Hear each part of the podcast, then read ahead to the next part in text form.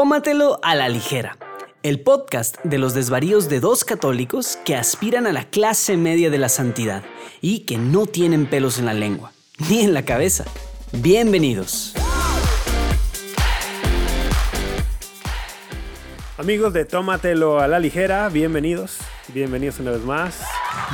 Es curioso que José Manuel Urquidi no se ha reído de mi presentación, pero qué bueno, Te, significa faltó, que va, te faltó ímpetu. va- te faltó punch, va creciendo en respeto por esta introducción que para mí es un, un gesto de gentileza con ustedes, amigos, bienvenidos. Soy Rafa Piña Valdés, estoy con mi queridísimo José Manuel Urquidi. Este es su podcast favorito donde hablamos de muchos, muchas cuestiones, ¿De qué hablamos? católica, no católica, desvariamos, desvariamos, desvariamos, pero sobre todo con muy buen humor, con Según nosotros. On- con buena onda, según nosotros, y con una bebida en la mano. Bueno, ¿cómo estás, mi querido José Manuel? Bien, un poco apenado porque esto no salió en jueves y es 100% mi culpa. Entonces, pues ya no sé, vier- Bueno. viernes, sábado, pues en algún momento está saliendo, pero no cuando debió de haber salido. Pero bueno, En algún momento. fuera Pero de bueno, eso, aquí estamos. las razones por las que no salió fueron buenas. La- ¿Quisieras comentar algo de eso o prefieres, Pues, prefieres eh, que no? No, pues Por- por- por- ¿Dónde andabas? ¿Dónde andabas? ¿Qué Bueno, el- cuando normalmente grabamos ya estaba en Monterrey, pero digamos que me había levantado antes de las 3 de la mañana ese día, hora de Monterrey, porque estuve viajando una semana en lo que es conocido, conocido como Middle America. Nunca, nunca en mi vida había visto tantos, eh, ¿cómo se llaman? Eh, cornfields, eh, plantíos de... Sembradíos de maíz. Sembradíos de... ay, neta, es por todos lados. Parece que estás dando círculos, que estás pasando por el mismo lugar, porque son las típicas así granjas rojas, así como las de los cuentos. Sí, sí. Y, y campos y campos que ahorita no tienen nada, ¿verdad? O sea, campos y campos y así es, así es. Pero, pero bueno, muy interesante de esa O sea, parte. o sea, tuvi- tuviste oportunidad de andar mucho en, en carretera, o sea, como Sí. road tripping. bueno, pues tampoco, pero, pero sí, estuve en algo en carretera en el ¿Por estado cuáles de... estados andabas? No, solo en el estado de Indiana. Indiana. Entonces, pues bueno, muy interesante esa parte, pero fuera de eso, súper padres, muchas juntas y cosas, porque mezclé business and pleasure, por así decirlo. Fui a, Como debe ser. fui a la boda de un amigo que se casó en la Basílica de Notre Dame, que está súper bonita, neta. En la universidad. Sí, fácil, fácil la basílica, que al menos que yo he oído, más bonita en, en Estados Unidos, ¿no? ¿Ah, sí? Fácil. ¿Has ido a St. Patrick's en Nueva York? Sí, sí, sí. Pues no sé si, si era otra época de mi vida o qué, pero neta se me hizo súper cool. Súper, súper. Yo, no, yo nunca he estado en Notre Dame, pero bueno, tengo Otro muchas ganas de conocer por el prestigio que tiene la universidad como universidad católica y además Fácil la, Pues la más importante. ¿eh? en el catolicismo norteamericano Notre Dame tiene un lugar, ¿no? Entonces, Sí, lugar especial. y, y han estado ajustando su lugar, digamos, estas últimas dos décadas. Como que tuvieron una fase así medio extraña, 70s, 80s, como una buena parte de la iglesia en Estados Unidos. en el mundo, bueno, en el mundo post-concilio, pero como que ahí agarró para unos Sí. lugares muy extraños y como yo que... también he notado eso, como que han estado haciendo una especie de reingeniería en su imagen católica, ¿no? Pero no es en la imagen, eso es lo cool. Ahí tuve O sea, varias de- juntas, es de adentro. fondo, sí. Y se, se ve mucho. y están, están muchos, pues los padres tienen demasiados, los de The Holy Cross, que fueron los que lo fundaron, tienen muchas vocaciones ahí, jóvenes, muchas parroquias que están haciendo cosas, muchos grupos católicos importantes, están apoyando varias pues, cosas, digamos, ¿cómo decirlo? Eh, proyectos que promueven o apoyan iniciativas, sí, sí. iniciativas católicas eh, por todos lados, por la parte intelectual, por la parte de negocios, por la parte de apostolados, por la parte de, medios, por, por varios lados. Está, está cool, ¿eh? Neta sí está cool, están, está interesante. Obviamente hay de todo, ¿verdad? O sea, es un microcosmos, ¿verdad? de la iglesia también, pero, pero así como universidad está agarrando buenos rumbos, ¿eh? A mí me, me gusta mucho escuchar eso porque creo que es fundamental mm, para, para el futuro de la iglesia que las universidades católicas Sean católicas.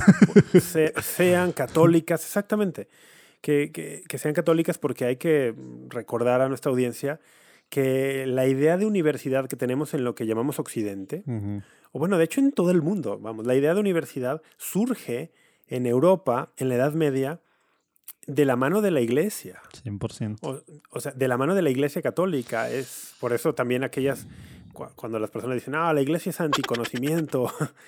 Así, a ver, vamos. Un poquito de historia, poquito por favor. un poquito de historia de, de, por ejemplo, de cómo surgió la universidad. Entonces, creo que es muy bueno que universidades católicas y más las grandes, famosas, en países tan importantes como Estados Unidos, mm, hagan esfuerzos conscientes por, por fortalecer esta identidad católica, por, ¿eh? renovarse. No, por y esa renovarse. parte, yo, yo tenía hace años, eh, no sé si por escuchar y por consumir pues, contenido eh, católico pues, tendiente a cierto lado, pero tenía una Sí, sí. mala imagen de Notre Dame en ese sentido, no el sentido Yo académico, también. pero sí yo en el sentido así de que ah, estos progresistas liberales que nada más no son, son católicos de nombre. Y, justo Yo eso también, platicaba con Arthur Rosman el viernes que comí con él. Que es Y Rodman es un profesor allí, ¿no? no, él es el editor de Church Life Journal. Ah, ya, pero no da clases. No. Ah, ok. ¿Y, y platicabas de eso también? Sí, le decía, güey. Y él me decía que yo también pensaba lo mismo. Y aquí, neta, y esto, y me platicaba. Y cómo es emocionante ver todo lo católico que está pasando. Y cómo, pues sí, ahí para todos lados, ahí mismo. Pero, pero, pero empujan juntos, platican. Digamos, pues ya sé que está raro y no nos gusta hablar de lados, pero la realidad es que se mezcla no solo el catolicismo, sino se mezclan ideologías, la, religión y, pues también pues, cosas humanas, ¿no? Y, eh, y él dice, pues acá, derecha, izquierda, y cómo está, y al final es, dice, ¿cómo, cómo me dijo? Algo así como, como Notre Dame es, es muy socialmente, pudiera decirse que, es, que es medio de izquierda o, o liberal a lo mejor, pero dice, Ujú. dice en tema de doctrina, fe, todo, todo lo que tiene que... Es súper ortodoxo, eh, súper, pues, pues sí, no iba a decir conservador tradicional, pero no, súper ortodoxo, ¿no? Este, y, y neta, pues no sé, yo muy sorprendido porque en áreas, o sea, juntas con, también con gente dentro de ahí, pero en temas de negocios, temas de, de la, la incubadora, la aceleradora, hay gente súper católica cuando estás hablando de tema puro de, negocios, ¿verdad? Y, y- y hasta me estaba platicando que, que en los majors y minors, que, que no tiene nada que ver con, con, pues, con, con liberal arts y cosas que normalmente pues, puede entrar la parte de teología, religión, lo que sea, ya les van a meter, seas ingeniero, sea lo que sea, les van a meter así, eh, eh, pues como tú me has platicado, ¿no? El tema de la UP, ¿qué hacen, verdad? Pero, pero acá también... Eso te iba, a- eso te iba a más decir, ¿no temas de lo tiene antropología. actualmente? No, y más temas de antropología, temas como que ya más de carnita, ¿no? Entonces, O pues, sea, ahorita está son, cool. son materias, digamos, optativas en Notre Dame porque existen, pero Sí, ahora digo, las van a hacer el- como... el lo, van a met- lo fuerte no... las van a meter... Las van a meter a su... O sea, a todos los estudiantes. Qué bien. Sí, y, y lo fuerte, pues obviamente sí es más el, el lado, digamos, soft, ¿no? Este, no, no, Sí, sí. no es estas tema de ingenierías, pues hay otras universidades y demás. Entonces entiendo que es lo menos, ¿no? Pero aún en temas de negocios y temas de MBAs, que pues sí es muy, muy pues, reconocido, etcétera, como que esa parte están metiéndole pues más así en, en el nuevo Notre Dame, por así bien. decirlo. No, qué bien, qué bien. Eso conviene mucho a mí. Fíjate que Notre Dame, ahorita que mencionaste que tú tenías una, otra idea, yo también la tenía. Fíjate, cuando estaba en, estoy pensando en 2008, 2009, no sé, cuando, cuando estaba en María Visión. Porque sí Pues hubo una formaba- fase, ¿eh? Porque sí hubo una fase, hay que No, admitirlo. sí, sí hubo, ¿no? Pero yo me formaba opinión de muchos temas y es algo que aquí hemos platicado mucho en el podcast. Yo me formaba opinión de muchos temas con, pues por medios, medios católicos, ¿no? Páginas, blogs, agencias de noticias, pero yo no era tan consciente todavía en aquellos años de que pues los medios, las agencias, los blogs, los, los que hoy llamaríamos influencers tienen pues tienen sus Agenda. líneas, ¿no? Tienen, tienen su agenda. Y, y yo sí me sí recuerdo tener esta idea de recuerdo cuando fue el presidente Obama, Ajá. Barack Obama fue a dar un speech porque es tradición en Notre Dame invitar Oye, al presidente pues, no sé pues ahora no sé se hizo un no lo escándalo. se hizo un escándalo porque no invitaron al segundo presidente católico, precisamente Biden, Por- por, por ser porque- tío. porque teni- tenían tienen su tradición de que no sé si en su primer año del presidente o en cuál año invitan lo invitan al commencement, ¿no? Ujú. Y, y recuerdo que se hizo el cuando fue Obama, estudiantes en, a media ceremonia se pusieron de pie y se salieron en, en protesta. Y yo recuerdo pues leer las notas en aquellos días, pues claro, era, esta es una universidad, no es católica, es católica de nombre, liberal. Y, y yo sin saber nada más ya me había hecho esa idea, porque gracias a un medio que leía, ¿no? Entonces, me da gusto. Fíjate que para mí una gran señal fue también ver que hace unos años incorporaron a, entre muchos otros grandes profesores, ¿no? a, a McIntyre. Eh, McIntyre, que es un filósofo católico, que yo creo que de los que están vivos, pues quizá él y Jean-Luc Marion son de los más, más, más conocidos. Marion es un francés y McIntyre es un escocés, si no me, si no me equivoco. Sí. Y ya está, ya está semi retirado y tal, pero sus últimos años él quiso enseñar en Notre Dame y ahí está. Y dije, wow, pues o sea, siempre, siempre también tiene muy buenos profesores. Entonces, qué No, padre que y, es, por allá. y es bella la universidad. Pero bueno, así Es también. el campus es, el campus es Súper. bonito, ¿no? Sí. Y así tuve junta con otras personas, entre ellos nomás para cerrar esa fase, esta parte, con James Baxter, el fundador de Exodus 90, por varias cosas que vamos a hacer Juan Diego Networks. Estuvo cool platicar con él. Por eso estoy quemado, estoy, ya viste, no vengo a la playa. Tuve una junta con él que le gusta Estás, juntos estás bronceadón, estás le bronceadón. gusta ca- caminar. Y Ajá. O sea, él vive ahí en, en South Bend, no, ¿o qué? no, eso fue en Fort Wayne, que son como dos horas, Ah, ok. dos horas después de Cornfields, ahí está. Exodus. Y este, y, y super cool, neta, otro rollo en muchos niveles. Me, me- me gustó mucho lo que andan haciendo y planes y demás. Y bueno, cosas que, que si Dios quiere, pues vamos a hacer después con ellos. Digo, muy pronto. Sí, sí. Oye, pues un viaje de business and pleasure muy productivo parece. Sí, etcétera. Bueno, pues después de esta introducción de por dónde anda Burkidi y tal, te invito a que saques tu bebida. ¿Qué, qué estás, qué estás bebiendo? No sé, qué- bueno, no sí sé qué bebida es, pero no sé qué cerveza es, porque me, me regalaron una cerveza, porque estuvimos, bueno, la voy a abrir de una vez. Ay, híjole. Ah, qué bien. estuvimos, bueno, ahí apoyamos a, a dar a conocer un, un, un curso, ah, huele bien, un curso de, de superación juvenil, que es, que es un, pues, un apostolado, pero es una AC que tiene que ver con la comunidad GC de acá, que de, Ah. de la pornografía y así, que fue hace algunas semanas. Ok. Y, y bueno, pues de agradecimiento mandaron estas que nomás dice que es una Session Smash, Smash IPA. Smash es single malt, single hop. Entonces solo tiene Ujú. una malta y un lúpulo, ¿verdad? Y usan citra.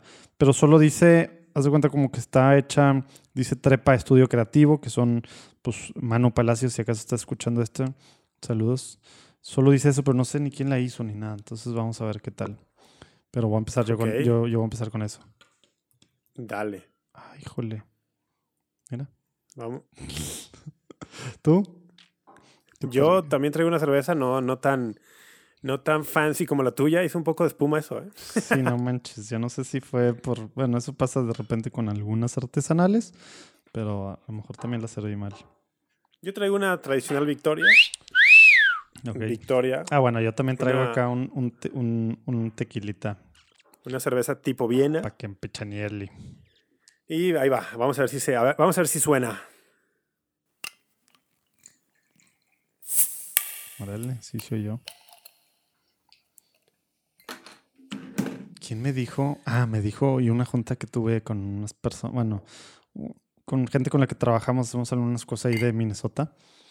Me dijo que sí, y los voy a ver en Houston en septiembre, que va a ser el Innovation, Catholic Innovation Summit en Houston. Eh, y estamos platicando así, ah, sí, de que mi esposo, mi esposo está tomando una cerveza mexicana muy buena y demás. Y yo, uy, no me digas que es Corona. De que Corona. no, claro que no, ¿cómo? Eh, Pacífico, yo, "Eh, pues son primos, ¿verdad? Son del mismo papá o Ah, hermanos, Pacífico ¿verdad? está bien, Pero- ¿eh? pero no te pongas así. No te po- o sea, sabes que gracias a tus comentarios denigrantes hacia Corona, o sea, perdimos la posibilidad de un patrocinio con ellos. Estamos a nada, a nada de recibir millones de ellos. Ahora resulta. Estábamos a punto y pues ya lo perdimos. Bueno, ya. Oye, lo voy a pues, seguir diciendo. lo- ¿Alguien tiene una cervecería? ¿Alguien tiene una alguna marca de algo de alcohol? Neta, pueden ser proveedores de la segunda temporada, que toda la, temporada lo estemos tomando y demás. No es broma, ¿eh? No es broma, no estoy jugando. Pueden- nos vendemos. Somos. Exactamente. Así Pueden nos vendemos por alcohol. Pueden proveer el alcohol y además patrocinar, ¿no? Oye, ya que tenemos los dos nuestra bebida, vamos a decir salud. Salud. Y de- pero déjate digo por qué vamos a brindar. Órale, a ver. Estoy En intrigado. primer lugar, en primer lugar, porque hoy, queridos amigos, estamos grabando esto en la solemnidad del cuerpo y la sangre del Señor. Entonces, salud por Corpus Christi. Ay, no sigo, no sigo bien. Oye, que neta estuvo cool ahorita que venimos de misa, que hubo gente. ¿Y ¿Te acuerdas el año pasado? Pues fue online. Ahora, pues a lo mejor Sí. estuvo como la mitad o un poco más la, la, la, la iglesia a la que yo fui, pero, pero neta, cool. Si acá donde yo fui también ya un montón de gente. Y acá no hubo procesión ni nada, ya sí hubo, ¿o ¿no? A donde yo fui no, pero... No, de hecho creo que por las regulaciones de COVID no. Mm. Hubo aquí por donde yo vivo, pasó por las calles de la parroquia el, el Santísimo en un carro, en una camioneta. Ah, este año también, o sea, hoy. Sí, el, el año pasado también y hoy también. ah, sí. acá nada más el año pasado. El padre lo sacó así por las calles y es como, como Mm. diciendo, bueno, no podemos ir todos, pero vamos. eh, eh, se- me pareció un buen gesto. Sí, está cool. Me pareció un buen gesto. Entonces, estamos brindando por la fiesta de Corpus, que ahorita hablaremos un poco de eso, que es eh, lo central que es nuestra fe, pero también quiero O sea, brindar nos- contigo. Órale. También quiero brindar contigo. Estás empezando una nueva tradición. Vamos a estar brindando así ya cada vez, ¿o qué? No, pero es que esto creo que lo amerita. Salud, ¿Ah? mi querido José Manuel Urquidi, Ajá. por el campeonato de tu Cruz Azul. Ay, no menos tienes idea cómo sufrí. Pero ¿sabes por qué, Salud. ¿sabes por qué sufrí demasiado? Porque estaba en Mugre South Bend en la noche. Todo cierra temprano, domingo. O sea, hora de allá eran las nueve y cuarto de la noche. Todavía cerrado desde las 5 de la tarde. Estoy en el cuarto hotel ahí viendo por dónde ver. El de ida lo pude ver, pagué. Bueno, no pagué. Ay, güey, no me salí de la... Chin, sí pagué. Porque, porque había puesto, según yo, siete días gratis, pero pues según yo ya pasaron los siete ¿Pero de días qué? ¿De qué hablas? ¿De una pagué app yo, o yo-? YouTube Pro porque tienen Univision, no sé qué rollo. Y pude ver el de miércoles, pero el del domingo no pasaba en ningún lado allá. Este, o bueno, al menos en South Bend, ¿verdad? Entonces, no tienes idea cuánto me tardé en encontrar una mugre página que lo pasara, ¿verdad? Sufrí. Y aparte, sí estuvo bien gacho el juego y neta. Pero bueno, lo que necesitábamos era ganar. Pero ganaron, así que salud. Híjole, no tienes idea. Felicidades. ¿Cuántos años? No ¿Cuántos tienes años idea campeonato? la losa que se quitó de encima. Oye, aparte, estaba pensando, mañana viernes, o bueno, a lo mejor esto va a salir. El, voy a mandar un mail a todos los que se hayan dado de alta ahí de cosas de Juan Diego Network. ¿Pero Ha- qué- qué hablando, estoy pensando que el título sea algo así como Las malas rachas se rompen. Porque a mí ese rollo de que la maldición y la.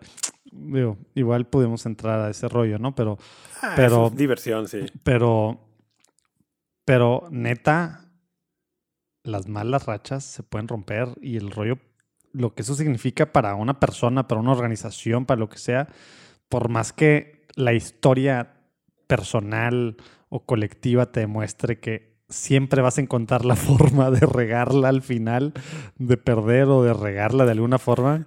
De cruz azulearla. Neta, no, no quiero entrar con esos rollos de que me choca que hasta ya la van a aceptar en la Real Academia Española y la... No, pues ya, ya lo tendrían que quitar. Pero- Oye, pero, pero a, a lo que vas es.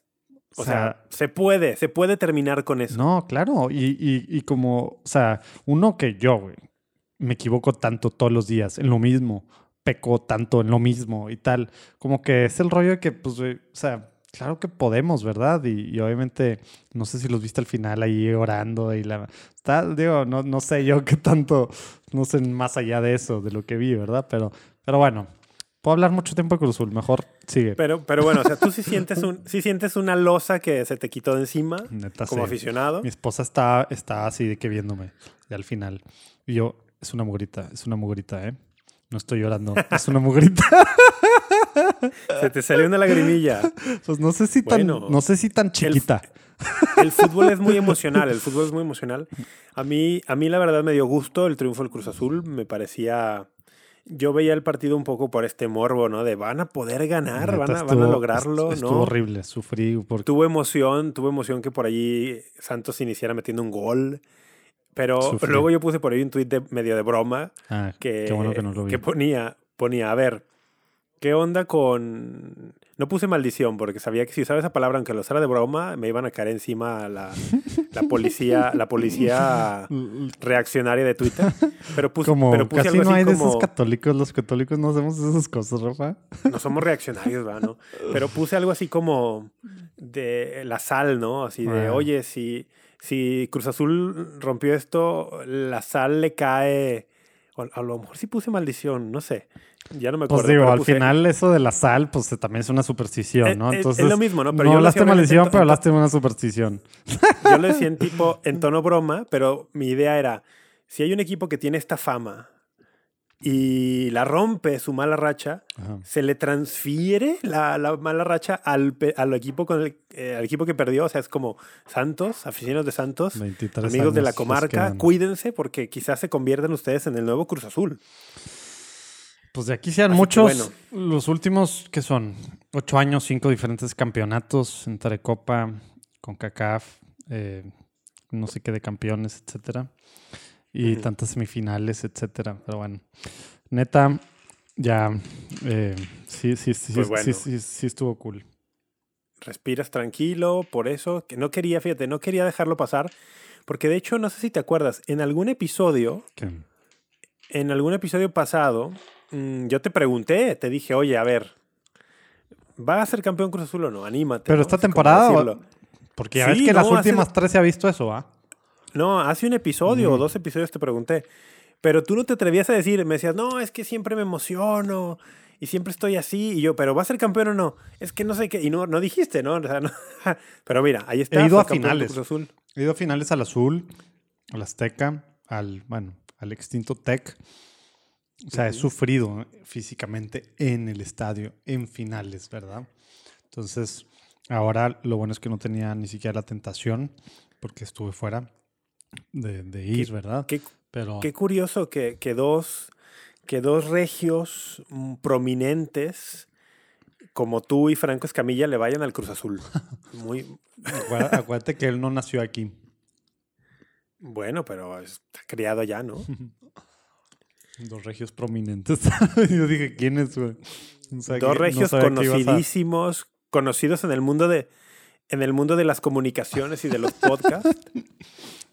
Pero bueno, oye, eso, eso era como de pues, felicitarte, romper el hielo, pero quiero que hablemos un poquito de Corpus ¿Por qué? Christi. Porque ¿Te necesitamos late? romper el hielo. ah. Necesitamos temas, si no, no se nos ocurre nada y somos muy... Al principio somos así como que algo entrar en calor, si no, no sabemos de qué hablar y somos muy, muy calladitos. Como la excusa para que la cerveza, para que las cervezas empiecen a entrar. Oye, no, pero Corpus Christi, fíjate, Corpus Christi, que ambos venimos de misa, estábamos antes de grabar, estábamos en misa, ambos tú en, en tu querido Monterrey, yo acá en mi, en, en mi Guadalajara, pero la importancia de, de la Eucaristía para la vida del católico, ¿no? El mismo Concilio Vaticano II lo, lo dice y una cita que hace unos, un, un par de episodios también creo que salió por allí, en Lumen Gentium 11, dice que la Eucaristía es el centro y culmen de la vida cristiana. No es fuente, Centro- no es fuente y culmen. Pues es que en inglés dice Source and Summit, estás traduciendo literal. Sí, por eso yo lo he escuchado más en inglés, que en- como que en español no Sí. se usa tanto como en inglés, lo usan acá rato los No. gringos y aquí neta nunca he escuchado esa frase en español. En español, según yo, es centro y centro y culmen. Mm, Qué raro lo de centro, ¿no? Digo, Pero, entiendo. No, sí, pero tiene sentido. O sea, es el, es el centro, el centro. Mm. La fuente como de origen, ¿no? Sí, de ahí exacto. brota. Y- pero el centro, de hecho, a ver, yo tengo, también dependerá a lo mejor de las traducciones. ¿eh? Yo aquí tengo una edición de los documentos, ya me hiciste dudar. No, no dudar, sino me dio curiosidad. No, pues good luck buscarla así, mejor búscala en internet. No, no, es que me sé exactamente dónde está. Está en el punto 11. Se me olvida con Eh, fíjate que este dice fuente y cima de toda vida cristiana. Pues traducción literal. Dice el sacrificio eucarístico, fuente y cima de toda vida cristiana. Eh, Yo me la sé centro y culmen. Te fijas, sea, las traducciones están medio diferentes. Pero bueno, culmen, cima, fuente, centro. Eh, la importancia, la importancia, la importancia de la Eucaristía el- es, es lo que nos hace ser católicos. El- decía algún, algún cardenal norteamericano, dice, a ver, el cristiano anuncia a Jesús. Dice, el cristiano católico anuncia a Jesús eucarístico, a Jesús en la Eucaristía. El- la Eucaristía es uno de, estos, uno de estos dogmas que si es verdad, lo cambia todo. Lo cambia todo.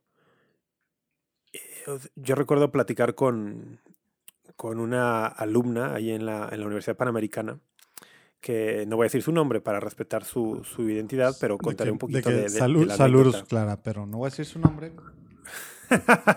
no, no es Clara, aunque Clara, saludos también. No, no, no, no, una niña que nació católica y en la preparatoria mm, dejó la iglesia, se unió a una denominación cristiana no católica, creció mucho su fe allí, fíjate, creció mucho su fe.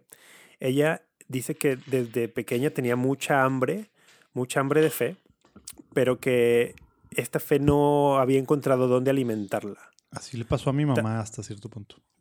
Digo, mamá que estás escuchando, ya sé que no tanto así, pero al final conociste al Señor por protestantes y algo ahí. ¿Tu mamá dejó la iglesia o qué? Pues no sé, no, no, o sea, al final fue a través de los protestantes de alguna iglesia protestante, denominación. Que tuvo como un reavivamiento. fue el, el, el, encuentro personal, sí, sí. Ya, ¿verdad? En su adolescencia. Sí, esa, bueno, a esta niña le pasó eso, o sea, pero ella sí, digamos que formalmente dejó de ir a, la iglesia católica y, y, ella decía que pues ya no era católica, ¿no? Pero justo tuvo un, un encuentro muy fuerte con Jesús, tuvo un, un encuentro muy fuerte con la palabra de Dios, con la Biblia él creció, o sea, vamos, creció mucho en su fe, ¿no? Pero luego, bueno, el Señor siguió, siguió su obra y, no sé, nos hizo cruzar ahí caminos, porque un día en una, en una convivencia de su carrera me invitaron a mí a contar un poquito mi historia, mi historia de fe, ¿no? O sea, pero cuando fue ese momento seguía ella, sí, estaba en la UP, pero seguía en esa denominación. Sí, sí, seguía allá. Entonces yo les, me invitaron a contarles un poquito mi historia de fe y mi historia de fe pues pasa en buena medida por el noviazgo que yo tuve con esta chica norteamericana protestante, ¿no?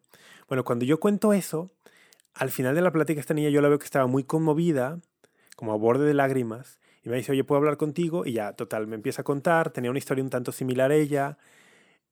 voy a hacer la historia corta. Empezamos a tener reuniones con cierta frecuencia y recuerdo muy claramente eh, que un día le decía, mira, el tema de la Eucaristía, si es falso que Jesucristo está allí, o sea, si eso es nada más pan, si eso es nada más vino, y, y, es falso que ahí está Jesucristo con su cuerpo y con su sangre, su alma y su divinidad, el, esta doctrina católica es una, una cuestión blasfema, sacrílega, eh, idolátrica, porque los católicos nos arrodillamos delante de, esto. Y si no es Jesucristo, me estoy arrodillando para algunas, para algunas denominaciones eh, del mundo evangélico fundamentalista. Eh, bueno, de sectas también.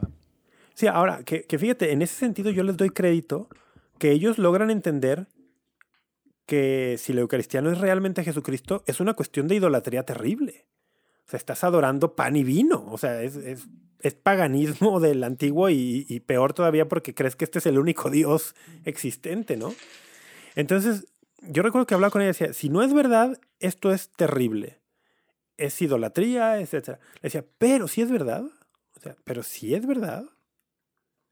Entonces, es Jesucristo realmente vivo, quedándose en un sacramento que él mismo instituye, o sea, que él mismo inventa la manera de quedarse con nosotros como el culmen de la historia de la salvación. Sea, el culmen de la historia de salvación no es nada más que Jesucristo se encarna, la segunda persona de la Trinidad se encarna para redimirnos, sino que como parte de esta obra de redención, no solo se encarna, sino después se queda en el sacramento para que cada persona lo pueda recibir literalmente su cuerpo, su sangre, su alma, su divinidad y sellar la alianza. O sea, es, es como, no es cosa menor. Y, y yo le decía a ella, esto vale la pena investigarlo. Vale la pena investigarlo. Y quizá lo investigas y concluyes al final que no, pues eh, está mal la Iglesia Católica en su enseñanza tal. O sea, ¿tú crees que, que la Eucaristía y el hecho de, de que sí eh, es el cuerpo y sangre de Cristo es algo que por medio de la razón, o sea, del estudio, ¿verdad? Del intelecto, de alguna forma, puedes llegar a, creerlo o por qué le decías que estudiara? No, no, yo le decía que vale la pena investigarlo porque... Por eso, pero qué... es una, eh, eh, no, porque ella es una mujer que ya tiene fe. No, por eso, pero ¿cuál, cuál sería el caminito? O sea, ¿tú crees ah, que sí se puede intelectualmente llegar a saber esto? No, no. O sea, ¿por dónde es una cuestión revelada. Es una cuestión revelada, o sea, es decir, si Dios no lo hubiera revelado, no habría forma de conocerlo. Pero como Dios la ha revelado, la razón puede evaluar la credibilidad de esa revelación. Y luego, si tú, ya si tú eres una persona que tiene fe ya, por ejemplo, ya has, ya has aceptado ciertos aspectos de esa revelación, el, no es ajena la posibilidad de que esto que Dios ha revelado sea verdadero también. Pero ¿cuál es el caminito para gente así? Digo, sé el caminito de Scott Hahn, ¿verdad? pero, pero Ah, bueno, es, es más o menos eso. O sea, es- investigas, por ejemplo, primero la Sagrada Escritura, luego un poco de la historia de la interpretación de esos pasajes en la Sagrada Escritura desde los primeros siglos o de las primeras o décadas, sea, tal cual es. y, vas, y vas dándote cuenta. O sea, al final es tra- tra- una- tradición, ¿no? Y, y lo que la tradición No, no, no, interpreta eso de la no. Biblia, No, es una interpretación bíblica Por eso. que es, revelada, es palabra revelada por Dios bueno, y que tienes una a tradición eso le llamamos tradición, ¿verdad? O sea, de alguna forma. una tradición de interpretación consistente desde el principio. Exacto. En esta línea. O sea, ¿no? sí, ¿no? Sí. O sea, sí es el rollo de precisamente padres que decían los padres de la iglesia, ¿verdad? Y, y tal. Bueno, desde sobre- antes, desde el Nuevo Testamento. O sea, que el Nuevo Testamento tiene ahí pasajes. Con interpre- me refiero a interpretación de esos mismos pasajes, porque para, Ah, sí, para sí, ellos, sí. pues es un memorial, ¿verdad? No, no es el, Para- no, es, no es, o sea, es, es simplemente. Depende qué, depende qué grupo Tienes y razón, tal, pero sí. pero, pero hay que dos, dos ramas de las tra- o una de la tradicional que sí creen que están, que están, digamos, eh, Sí, o sea, bueno, el ang- la rama anglicana. Y ya, ¿no? el Ah, bueno, luteran- luterana. y- y- no, y los luteranos de alguna forma también. sí, luteranos al- también. algunas ramas luteranas Bueno, tienen sí, alguna- porque ya, ya hay cosas, ya está más, eh, lo de luteranos Es que ya fue para ramas. varios lados, ¿verdad? Es que hay muchas ramas luteranas, exacto. Pero algunas ramas luteranas tienen Sí, alguna, anglicanas, alguna creencia. episcopalianas, episcopalianas acá en Estados Unidos, sí, sí creen Sí. eso, ¿no? Sí, sí creen lo mismo que nosotros, pero pues va No, no, no lo mismo. Bueno, no lo mismo, pero muy similar. Al final, similar. transubstanciación hasta cierto nivel, ¿verdad? Y el tema de que sí, sí, es, sí, es el cuerpo de Cristo. Cuando la mayoría de los otros cristianos no católicos forma de presencia de piensan que es un memorial del Jueves Santo, ¿verdad? Un memorial. de- Estamos recordando lo no, que pasó ya. Bueno, no el Jueves Santo, Sí, sí. perdón. O sea, el Jueves Santo De y todo- del de- de sacrificio, todo-. Del Via Cruz y Sí, digo, de, de- la pasión. de, de toda la, de toda la obra de la pasión, muerte y resurrección del Señor. Exacto. Pero el caso es que yo le decía, esto vale la pena investigarlo, ¿no? Porque es el punto, es el punto de identidad más fuerte. Si esto es falso, no vale la pena ser católico porque es una mentira gr- grandísima. Y si esto es verdadero, y fíjate a dónde quiero llevar esto. Y si esto es verdadero, si verdaderamente Jesucristo ha diseñado quedarse en ese sacramento mediante las palabras de la consagración de un ministro válidamente ordenado, si esto es verdadero, entonces vale la pena ser católico independientemente de los católicos. Independientemente de nosotros. Oye, tenemos luego que entrarle a ese tema de la iglesia en sus varias, eh, ¿cómo decirlo? No acepciones, pero niveles, ¿no? De entendimiento. Porque, porque, pues sí, los miembros de la iglesia podemos ser un mugrero y hemos sido y, y desde el primer siglo, ¿verdad? En muchos sentidos nos peleamos y hacemos de todo. Pero eso no deja de que sea santa la iglesia ni de que dejen de ser de verdad las cosas, ¿verdad? pero luego hay que entrar en esa parte, pero eso es otro caminito. Pero Sí, sí. Pero a, a- a lo que yo quiero llegar es que si Jesucristo realmente está presente en ese sacramento, esa es mi razón de ser católico. O sea, no es la única, pero sí es como la, principal y la que da identidad y por la que estoy y por la que vale la pena permanecer, aunque te topes en el camino con un sacerdote con el que tuviste una mala experiencia. Ahora, no estoy justificando, no es como, ah, pues como tenemos la Eucaristía, entonces el sacerdote católico o el católico puede hacer lo que quiera porque pues eh, acá está la Eucaristía y si te vas no la tienes. No, no estoy diciendo eso. No, no quiero para nada que esto suene como una justificación de múltiples abusos eh, de autoridad o abusos espirituales o físicos. No, no, estoy, no quiero que... No, no. Lo que estoy diciendo es, si Jesucristo realmente está aquí, el, y el plan que Él tiene es que lo recibamos y que entremos en comunión con Él de esta manera y que de esta manera sellemos la nueva alianza, el- entonces e- esto le da todo un nuevo sentido a la, a la vida, ¿no? ujú, Y, y sí creo que en la medida que uno lleva una vida o una fe católica eucarística, o Ujú. sea, centrada, o sea, como leíamos el pasaje del Concilio Vaticano II, ¿no? Que la Eucaristía sea realmente el centro, la fuente y además también la cima y el culmen de nuestra vida. O sea, llevar una vida eucarística. es las cuatro cosas, ya no son dos, ya son las cuatro. Voy a proponer que la nueva tradu- traducción todas las traducciones que- posibles. Voy a proponer que la nueva traducción sea más amplia. El- si realmente llevamos una vida eucarística, es que de verdad la vida se transforma. De verdad la vida se transforma. Yo, yo puedo decir que mi vida empezó a, a cambiar para bien y, em- y- y literal como San Pablo, o sea, como que se me caían las escamas de los ojos, en la medida que, que fui tomando conciencia de lo que la misa era, de la presencia real de Jesucristo en la Eucaristía, de, y, y que eso me empezó a querer así espontáneamente, mientras me enteraba de eso, era como, caray, no, no, no quiero ir nada más el domingo. O sea, pero eso fue por el estudio, igual. Pues es estudio, pero es una gracia también, porque... No, bueno, pero, incluso- pero la gracia te fue, digamos, siendo dada pero porque ibas aprendiendo incluso- más de lo que realmente estaba pasando y significado y todo lo detrás de. Sí, aunque mm, fue una intuición dada por la gracia, incluso antes de estudiar. Mm. Porque te voy a decir algo. Yo asocio mi, mi momento de empezar a estudiar como en serio la fe eh, por allí del finales de 2004, principios de 2005. Y yo recuerdo que en el 2004, en octubre, aquí en Guadalajara, fue la sede del Congreso Eucarístico Internacional. Ah, pensé que ibas a decir del Sumorum Pontificorum, no sé qué, que va a ser ahora. No, todavía no existía ese decreto del Papa Benedicto en ese año, según yo. Oye, que ahora. Y dime que vamos a hablar pero- de algo del. del Pero espera, espera, deja, deja terminar esta idea. En el, dos- en el año 2004, Guadalajara fue sede, si no me equivoco, del 48 Congreso Creo que algo platicaste esto en Platicando en Católico, pero ya no me acuerdo Puede- Puede ser, pero, o sea, ¿y, y qué sucedió? Pues que todas las parroquias empezaron a hablar de esto y había, pues, publicidad en las parroquias al respecto. Y, y yo, yo recuerdo que, que yo dije, oye, a lo mejor en este tema del- de, la comunión y de la Eucaristía, sí hay un tesoro allí y no lo sabemos. Así, yo decía, no lo sabemos porque yo, yo suponía que todos estaban como yo, ¿no? Que no lo sabían. Bueno, pues obviamente no, miles de católicos saben lo que es la Eucaristía, ¿no?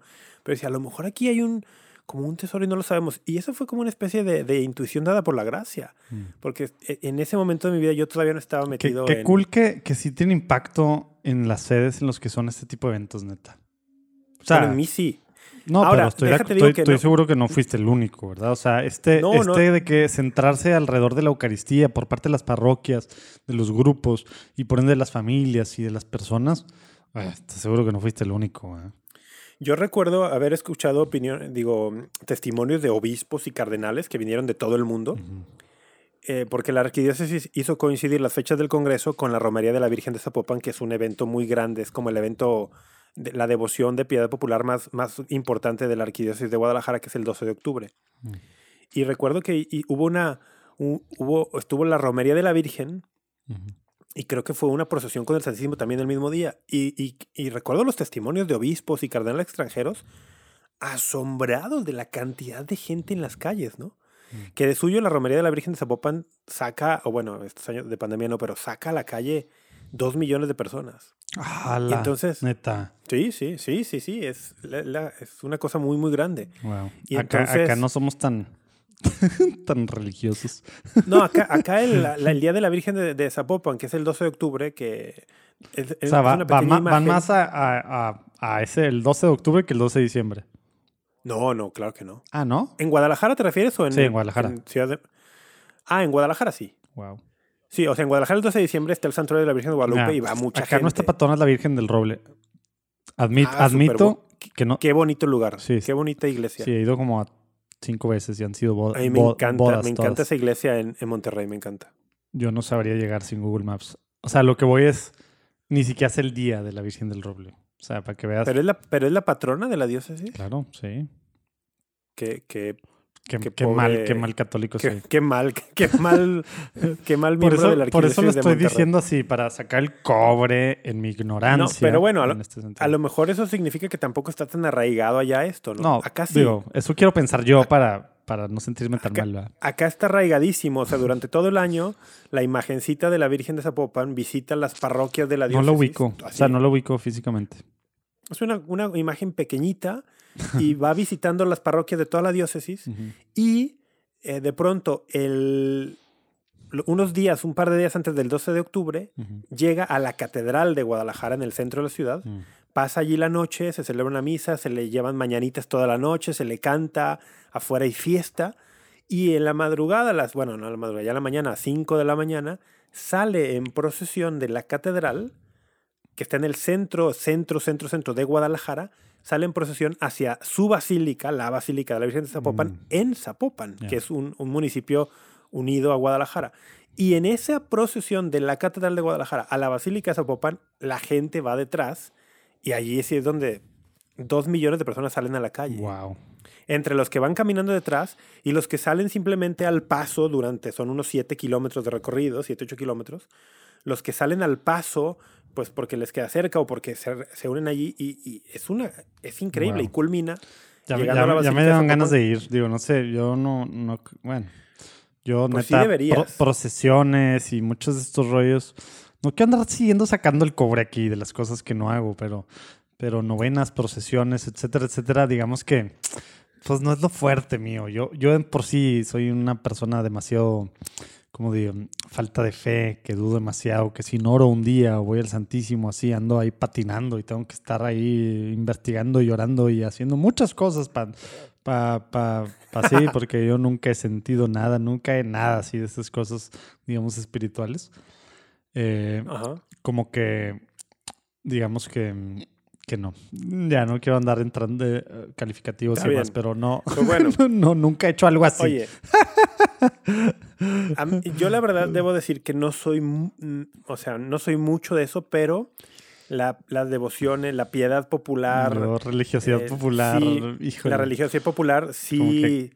por- en mí es un cortocircuito, la a mí verdad. sí, a mí sí me conmueve en, en algunas ah, bueno, ocasiones. sí. Ah, Y por ejemplo, o sea, por ejemplo, Ujú. he estado en, he estado, he tenido la bendición de estar en la Basílica de Guadalupe el 12 de diciembre. ujú. Y para mí eso también, o sea, ver esa, esa, esa- ese mar de gente Lo- es una cosa. fue- fuera del aire te platico del 12 de diciembre cuando vivía en la Ciudad de México yo. Y, y, y fuera del aire, sí. Pero, oye, para re- regresarnos, porque hicimos una mega tangente. Todo esto era por el Congreso Eucarístico, que yo recuerdo que incluso me, me anoté en mi parroquia. Fui y le dije al, al padre, padre, pues me están diciendo que va a venir gente de todo el mundo y tal, y seguramente van a necesitar gente que hable inglés, pues yo hablo inglés y le puedo servir de algo, ¿no? Y me puso en contacto con pues, ¿Y si te una creyó? persona ahí de la parroquia. ¿Sí te creyó? Sí, me creyó, me creyó, pero me dijo, ah, pues mira, fulanito es el que está yendo ¿No a las reuniones, fulanito es el que está yendo a las reuniones para esto, pues habla con él. Y hablé con fulanito y fulanito así como de, ah, no, pues mejor ayúdame a otras cosas. Y estábamos en eso de que yo le iba a ayudar con otras cosas y me fui a vivir a Cancún. Mm. O sea que ni viví el Congreso Eucarístico en Guadalajara, o sea, no lo viví, Ah. pero sí tu, pero tuvo impacto en mi fe, o sea, aunque no lo haya vivido, esos meses de preparación que la diócesis estaba viviendo, a mí me impactaron. Y estoy seguro que las gracias que se derramaron en aquel Congreso Eucarístico eh, fueron de- súper importantes para mi, propia, mi propio proceso de tomar conciencia de la presencia real del Señor y a partir de eso empezar a procurar la misa mucho más. Mm. Y yo ahí sí puedo darme cuenta que fue cuando mi fe, digamos, se volvió una fe viva. Mm. Cuando empecé a procurar la misa dominical con conciencia y cuando empecé a procurar la misa entre semana también porque... O sea, estás hablando de- en Cancún, estabas trabajando en un hotel acá, en estos rollos, y procurabas la misa entre semana. La dominical sí. Y- No, no, en Cancún no. En Cancún solo la dominical. Ok. En Cancún solo la dominical y, y, No y con confesión y con confesión cada, cada semana. Cada día apenas. en Con, Cancún. sí, con confesión, con confesión muy frecuente.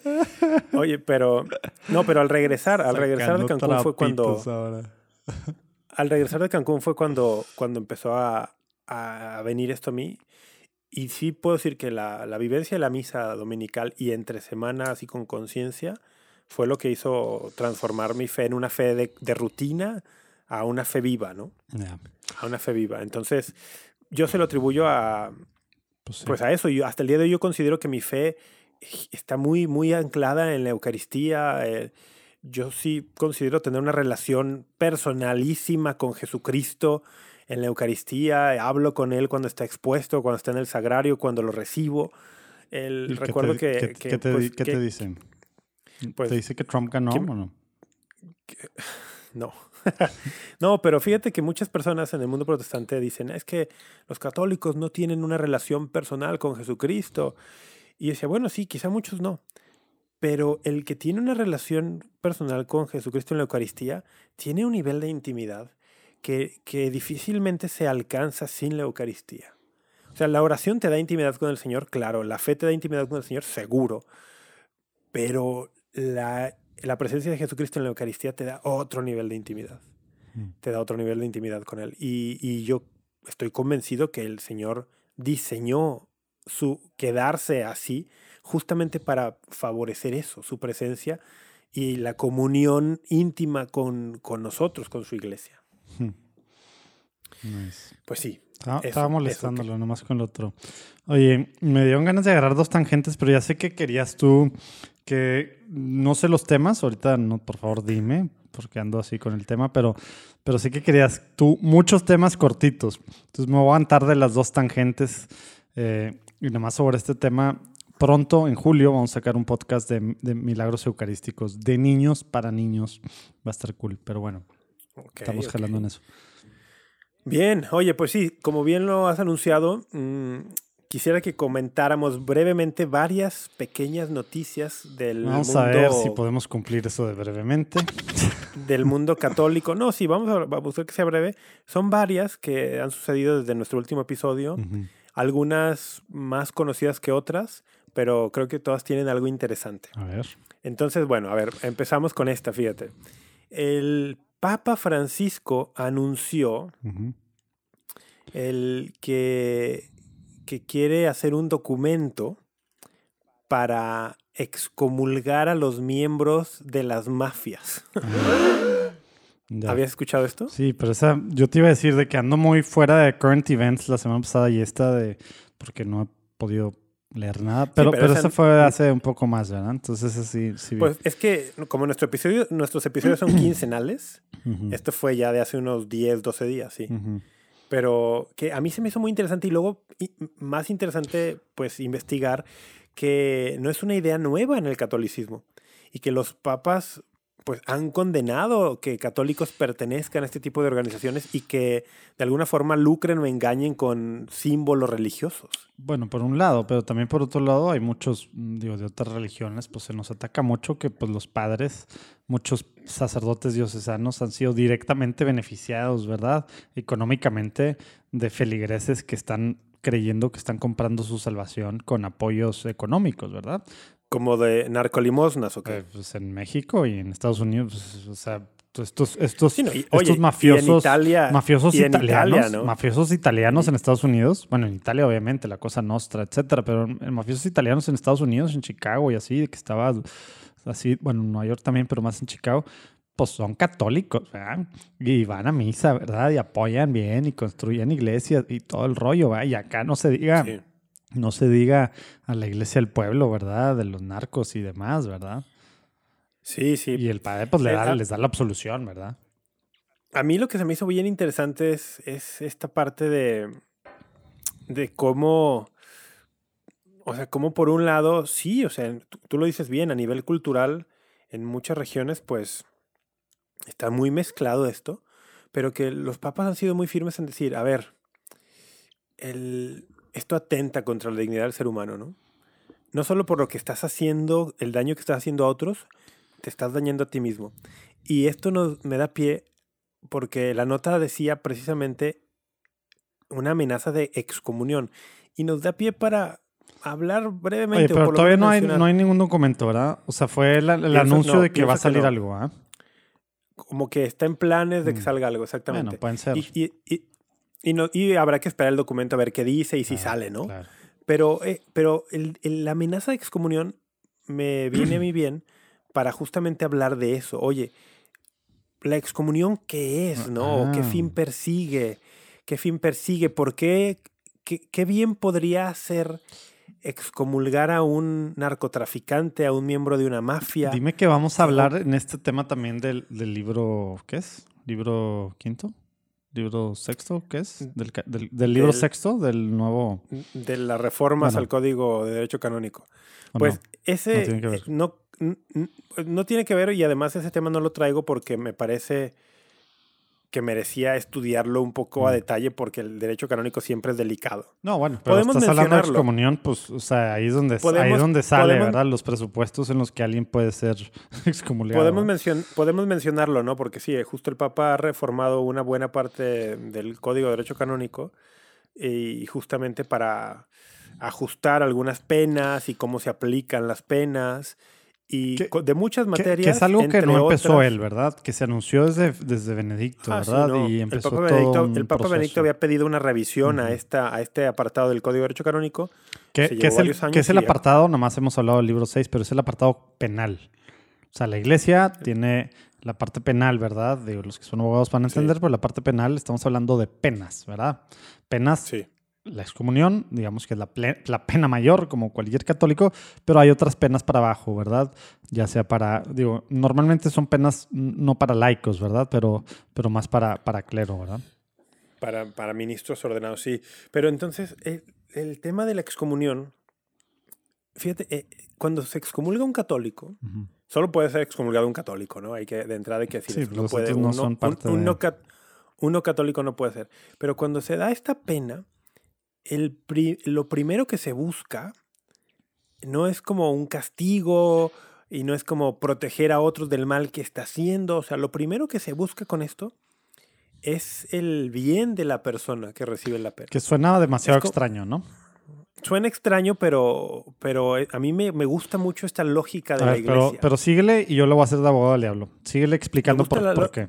me gusta la lógica de la iglesia que dice, mira, este es como el the last resource, ¿no? Es como la- lo, el ul- lo último que, que vamos a intentar porque se, exhort- se te ha exhortado de otras maneras. Pues viene esta pena. eh, que, ¿Qué implica la excomunión? ¿Que dejas de ser católico? No, sigue siendo... La persona no, no puede dejar de ser católica, está Desde el bautizada. bautismo. Entonces, ¿qué implica la excomunión? Que no tienes acceso a los sacramentos, por ejemplo. ¿Nada más a los sacramentos? ¿Qué pasa si te mueres? Ah, o sea, tú te refieres al tema del, de, la- de las exequias también. Bueno, ¿qué le pasa a tu alma si te mueres? Ah, a ver, si te mueres excomulgado, eh, pues eh, estás en grave riesgo de, de condenarte. Pero no sé, la iglesia no lo afirma, ¿eh? No afirma que si mueres excomulgado estás condenado. No, porque si te excomulgaron y en, en ese instante estabas en estado de gracia y te mueres, pues no. Pero si no, No, tienes acceso a, la, a la confesión, ¿verdad? Si no tienes y acceso porque a... además y porque además la iglesia no juzga nunca, no, nunca ha determinado No, que ah, pero yo estoy hablando fulano no como iglesia, estoy hablando el- como Urquidi. está en el infierno. No, pues estoy hablando como Urquidi, que pasa un día y, bueno, pon tú, una semana y al menos un pecado mortal, ¿verdad? Eh, entonces, es como llegar una semana sin acceso a, a- a confesarte, a recibir una la absolución, Ah, ya vi etcétera. por dónde vas, pues ya vi digo, por dónde o sea, sí se te cierra el, sí se te cierra el cielo, ¿verdad? Se te cierra el panorama, O sea, se, se pone obviamente el panorama. confiamos en la misericordia del Señor, pero lo que ate en la tierra, pues que ate- o sea, si no tiene acceso a, o sea, básicamente estamos claros que esa persona, digamos que está muy complicado. Obviamente no quiere decir que se va al infierno eso, ojo, como el tema de Lutero eh, y, de, y de otros No, que, y que post- además, y que además es algo que, que se eso se le deja a Dios, ¿no? O sea, Dios es el que juzga eso y la iglesia nunca va a decir, fulano está condenado en el infierno porque No, bueno. no está en su potestad. Exacto, pero no dije yo eso. Yo nomás dije que se te cierra también el cielo, el, el Sí, cielo, sí. ¿verdad? O sea, Se, y- se complica, se complica mucho, se, po- se pone muy oscuro todo O sea, el panorama de digo, los, los y- y- prospectos y de por eso digo, Sí, pensando por ejemplo Lutero, que fue que 500, bueno, ya no sé ni cuántos años después se levantó la excomunión, ¿no?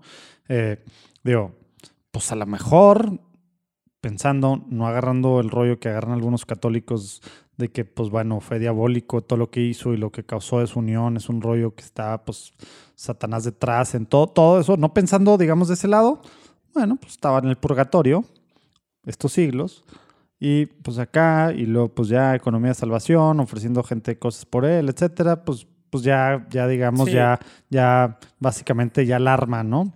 Eh, de alguna forma, o a lo mejor va a seguir ahí miles de años en el purgatorio, pero Pero es que a mí, o sea, más allá de estos temas, o sea, a mí, a mí lo que, me, lo que me, siempre me intriga y me, me causa mucho interés del tema de las excomuniones es como la iglesia lo ve como un recurso medicinal como un recurso medicinal, pero una medicina amarga, si no, tú pues quieres. eso es lo que yo voy, o sea, pues así lo ve la iglesia y, y qué padre y así hay que pensarlo y, Y- demás. pero, muchas personas no lo ven así. Pero sí está Entonces, complicada mucho- la cosa, o sea, no es un tema Sí, sí, pero- lightly que tomar, es a lo que yo voy, no es un tema... no, y a lo no se, voy, no se lo tomen a la ligera, seres comunicados, por favor.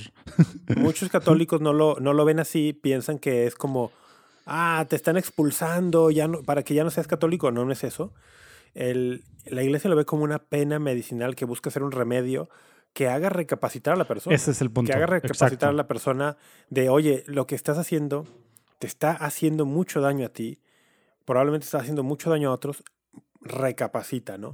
Y es como, este es el, lo, lo- es como el último intento que, que una madre eh, tiene a, a su disposición para buscar ayudar al hijo, para ver si reacciona, ¿no? Sí, la, la- iglesia no cierra las regresa. puertas. Tú las cerraste con tus actos y este es, digamos, como tú decías, me acordé mucho de Pap Roach, pero es the last resort. Y... el chile cuando dijiste no me podía quitar la canción. Este, y, This pero is my last resort. Exacto. hasta la quiero seguir. Suffocation. Bueno, ya, vamos a seguirle. pero, pero sí, o sea, eso es importante, ¿verdad? Porque, porque si es un super castigo en la parte, porque eso es código penal, son castigos, ¿verdad? No son premios, ¿verdad? No es un rollo de te estoy ayudando así nomás.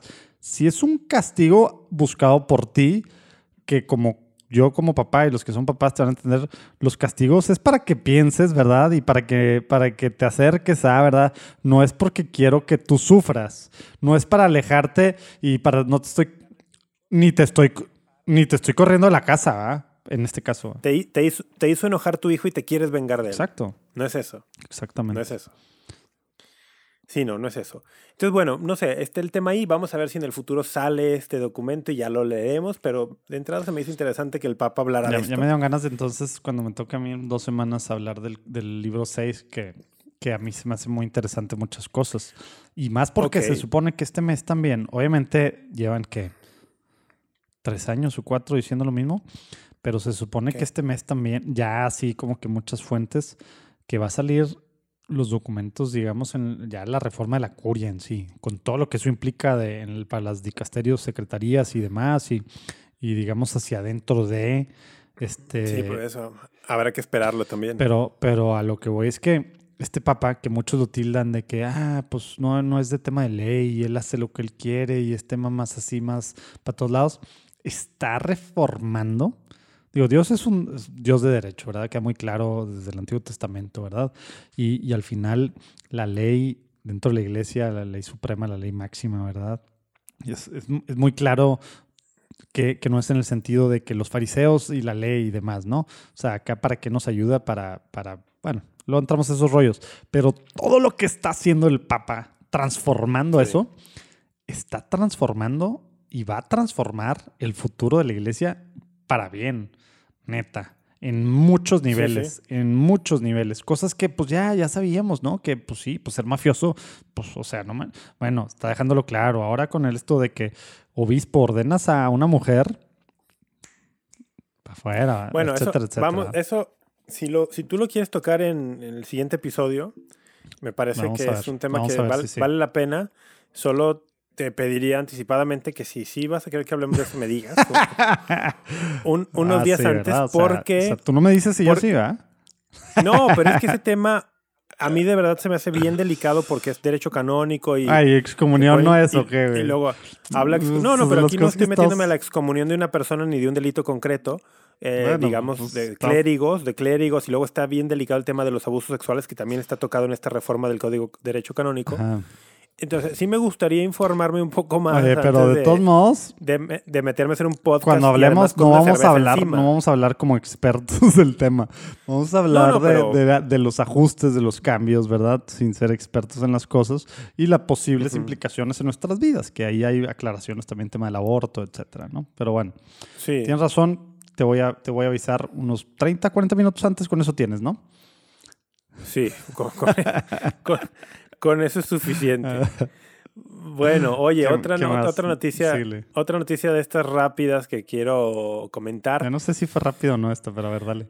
Bueno, el, hace algunos meses habíamos dicho, habíamos comentado aquí que el, el Papa pues había pedido, o más bien el cardenal Sara, Robert Sara, muy famoso en, muchos círculos de la iglesia, además famoso por, por derecho propio, tiene libros que han sido muy vendidos.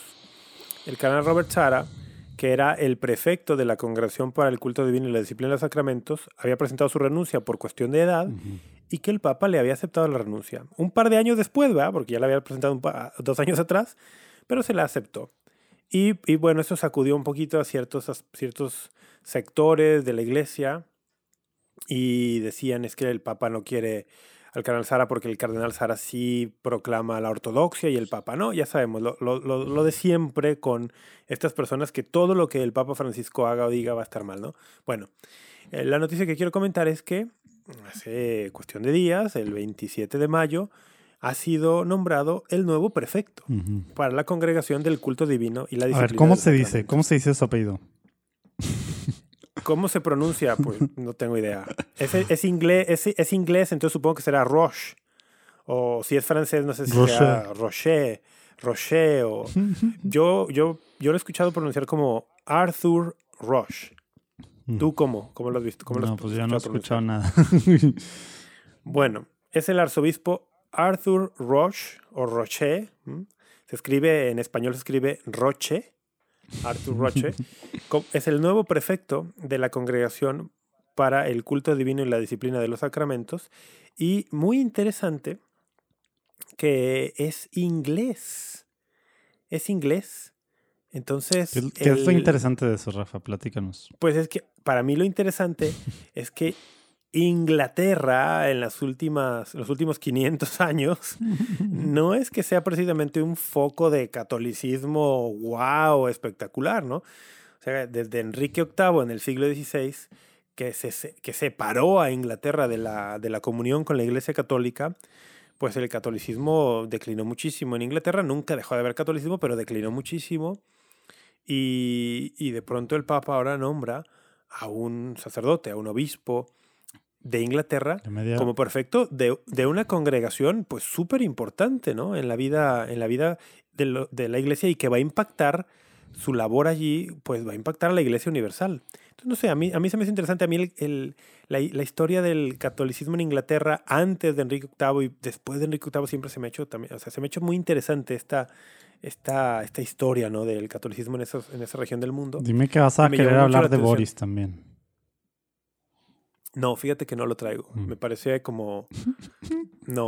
O sea, lo de Boris me lo de lo de lo de Boris el, el Boris es el ex primer ministro o es primer ministro actualmente.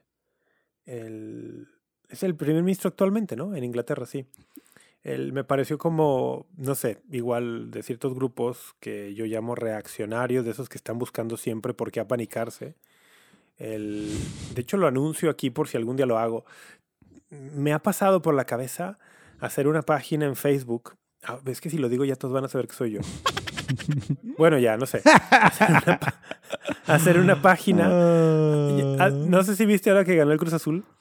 Había páginas en Facebook y en Twitter que decían la página que te avisa si el Cruz Azul ya fue campeón. No y, y entonces era de que cada, cada rato te ponían, todavía no, todavía no.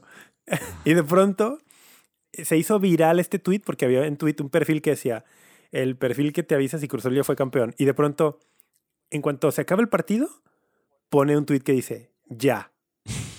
Y se hizo viral, así, viral, compartido. Bueno, yo he pensado hacer una página que diga, la página católica que te informa de qué te tienes que apanicar hoy. Mm. O sea, de qué te, tiene, qué te tiene que apanicar hoy, qué te tiene que quitar el sueño hoy, el, qué es lo urgente de hoy, porque eh, para mí esta es como la, la definición sencilla del, catolicismo reaccionario, ¿no? Ese de que siempre te están diciendo que, ah, mira qué grave está esto, mira esto de acá ahora, ahora esto por acá. Mm, entonces mantiene a las personas en un estado constante como de agitación espiritual, como les mete esta idea de, pues efectivamente todos están en nuestra contra, efectivamente todo está súper mal y, y sí te va generando un una forma de pensar, una forma de percibir el mundo, una forma de vivir tu fe que ya no está centrada en ser discípulo misionero de Jesucristo, que ya no está centrada en anunciar el Evangelio, que ya no está centrada en mirar hacia ti primero la viga en tu ojo que la paja ajena, sino que está totalmente enfocada hacia afuera, hacia ver la paja en el ojo ajeno cuando el Señor claramente nos advirtió contra esto. Bueno, tengo que nada más, nada más tengo que decir, porque a lo mejor se quedan con la duda. Se casó y ya estaba casado, entre comillas, ¿verdad? Eh, este fin de semana pasado y luego a lo mejor hablamos algo del tema, pero se hizo mucho rollo. Nomás te quería, tenía, porque si no, Boris está medio raro, ¿no? O sea, Hicieron mucho rollo ahí, pero bueno. El caso es que tenemos nuevo prefecto, hay que orar por él, sobre todo eso. Orar, orar por Arthur, el obispo Arthur, arzobispo Arthur Roche. Y para... ¿Y vas a decir algo de él o no? Bueno, una cosa muy básica. El, de pronto alguno puede decir, ah, pues después del cardenal Sara, ¿quién puso? Y seguramente puso allí a un liberal, tal. Bueno, el arzobispo Arthur Roche es desde el año 2012, es decir, fue nombrado por el Papa Benedicto XVI, era el secretario de la misma congregación, o sea, era el segundo a bordo. Igual que la Daria, ¿verdad? Eh, igual que la Daria, que era el secretario de la Congregación para la Doctrina de la Fe, nombrado por el Papa Benedicto XVI, y que ahora es el prefecto. Bueno, aquí vemos que hay una continuidad, por lo menos en algunos de los cargos más importantes, como Congregación para la Doctrina de la Fe, Congregación para el Culto Divino, hay continuidad, porque el que ahora está a cargo es el que fue el número dos durante varios años. No, y aparte, quienes lo conocen dicen que es una persona cero polémica, que no va a estar buscando. O sea, para los que le da miedo cambios litúrgicos ¿Qué diciendo? ¿Qué Que, Robert, que Robert Sara era polémico? No, estoy diciendo que les da miedo precisamente pues el nuevo va, a hacer cambios en la liturgia y tal. Y, y es una persona que no, no tiene esos antecedentes para nada, que es una persona que no hace rollos, que dicen que, es muy go with the flow, etcétera. Y bueno, y que un cambio en la liturgia no lo aprueba un prefecto de una congregación. No, bueno, pero, pero, pero sí tiene, digamos, impacto. Su, su, su jale es, pues ahí hablarle al oído al, al Papa y eso es lo que piensan reaccionarios, es de que, claro que alguien liberal haría todo lo posible por hacer hablarle al oído al Papa. Y así como en la, la, nota de la CDF con los homosexuales pudiera ser que el Papa ni vio lo que firmó. así podía ser algo igual. Eso dicen algunos, ¿no? Pero obviamente bueno, a mí me parece difícil de creer eso. Anyway, este, el arzobispo Arthur Roche, nuevo prefecto de la Congregación para el Culto Divino, nació en 1950. ¿A basar su currículum? No, nada más lo básico. En 1950, ah. o sea, es una persona de 71 años, no es un, no es un jovencito, 71 años. Él es sacerdote desde 1975, ha sido obispo desde el año 2001. En el año 2012 fue nombrado por el Papa Benedicto XVI secretario de esta congregación para el culto divino y desde el 27 de mayo del 2021 por el Papa Francisco nombrado prefecto de esta congregación. Entonces, pues pedirles que oren, que oremos por él. Bien, ¿a dónde vamos ahora? Siguiente noticia. ¿Cómo vamos de tiempo? ¿Cómo vamos de tiempo? ¿Tenemos tiempo todavía? bueno, algo. on fire. Algo de tiempo, algo de tiempo. Esta, esta nota. Hijo, dime que la vas a ligar con algo de esto de liturgia y que vas a hablar de la, de la extraordinaria. ¿No? De la, de la, de la forma extraordinaria y este rollo que hay de que el Papa la va a cancelar y así. No, no, decidí mm, omitir ese tema porque no me parece, no me parece que tengamos mm, unas fuentes confiables para hablar de eso. mal que no quieres polémica tú, pero dale. No, sí quiero, pero es que no me parece que haya, no me parece que haya fuente confiable, entonces. Bueno, dale. Yo lo saco. Bueno, no se preocupen, yo, yo, saco los temas polémicos, ya saben, no se preocupen. No, no, pero a mí, a mí no me da a mí no me da miedo regalar. Polémica hay y ahora te vamos a hablar de dos sacerdotes. Uy. Dos sacerdotes que uno en el mundo norteamericano de habla inglesa y ah, otro en el Ya sé quién. otro en el otro en el mundo mexicano de habla española. Oye, dime que el mexicano es de una congregación religiosa. Ahí voy, ahí voy, no comas ansias. Ay, me estoy tratando de adivinar. No comas ansias. Ambos, aunque pues están muy identificados así en Estados Unidos, México, pero ambos tienen y han tenido, digamos, trascendencia más allá de sus parroquias y de sus diócesis e incluso de sus países, ¿no? Mm. Eh, ¿De quién estoy hablando y qué queremos hablar de ellos? Bueno, estoy hablando. A ver, intenta. el padre Rivas y Father James Altman. Precisamente. Ah, bravo, qué fácil, bravo. Qué fácil lo pusiste. en días recientes, el padre Juan Rivas, perteneciente a la congregación de los Legionarios de Cristo, eh, publicó en sus redes sociales, concretamente yo lo vi, yo vi la publicación en Facebook, que pues lo voy a leer textualmente, ¿no? Lo voy a leer ¿Sigue? textualmente. O sea, la subió y ahí sigue. No, la borró. Ah. La borró. Mm. La borró esta práctica. ¿Pero borró su, su cuenta o nada más borró ese No, ese espera, post? no, te- espera, espera. Debo decir, no es que haya borrado la publicación, desconozco si lo borró, no, más bien cerró su cuenta Ah. de Facebook y por lo tanto ya no la puedes Que ver. es lo que anunció, ¿no? Pero yo te, ajá, pero yo, le- yo le hice un screenshot a su Me anuncio. encanta. ¿Cuántos screenshots tienes de Casanova y, y demás cosas? Pues sufici- suficientes para divertirme. Bueno, es que Casanova, lo hemos dicho y lo sigue haciendo, pone cosas, digamos, du- despotricando y luego las borra, ¿no? Pero bueno, deja leo lo que publicó el padre Juan Rivas. Em, ¿Cuándo fue esto? El 26 de mayo. El 26 de mayo lo publicó. Dice, atento aviso.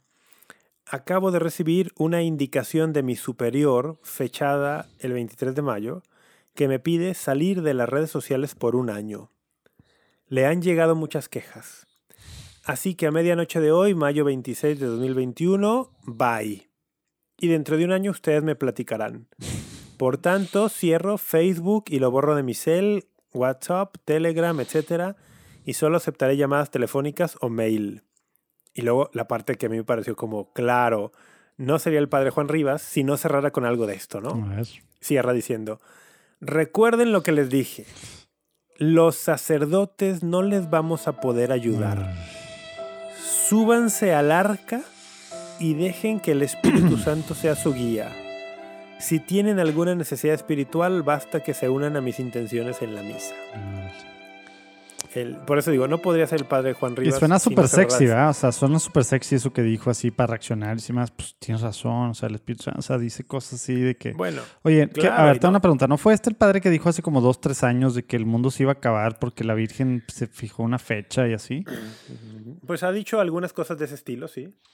Y, y él, él- Lleva también años diciendo que, que es inminente un terremoto terrible de castigo a México por los terribles crímenes que se están cometiendo acá.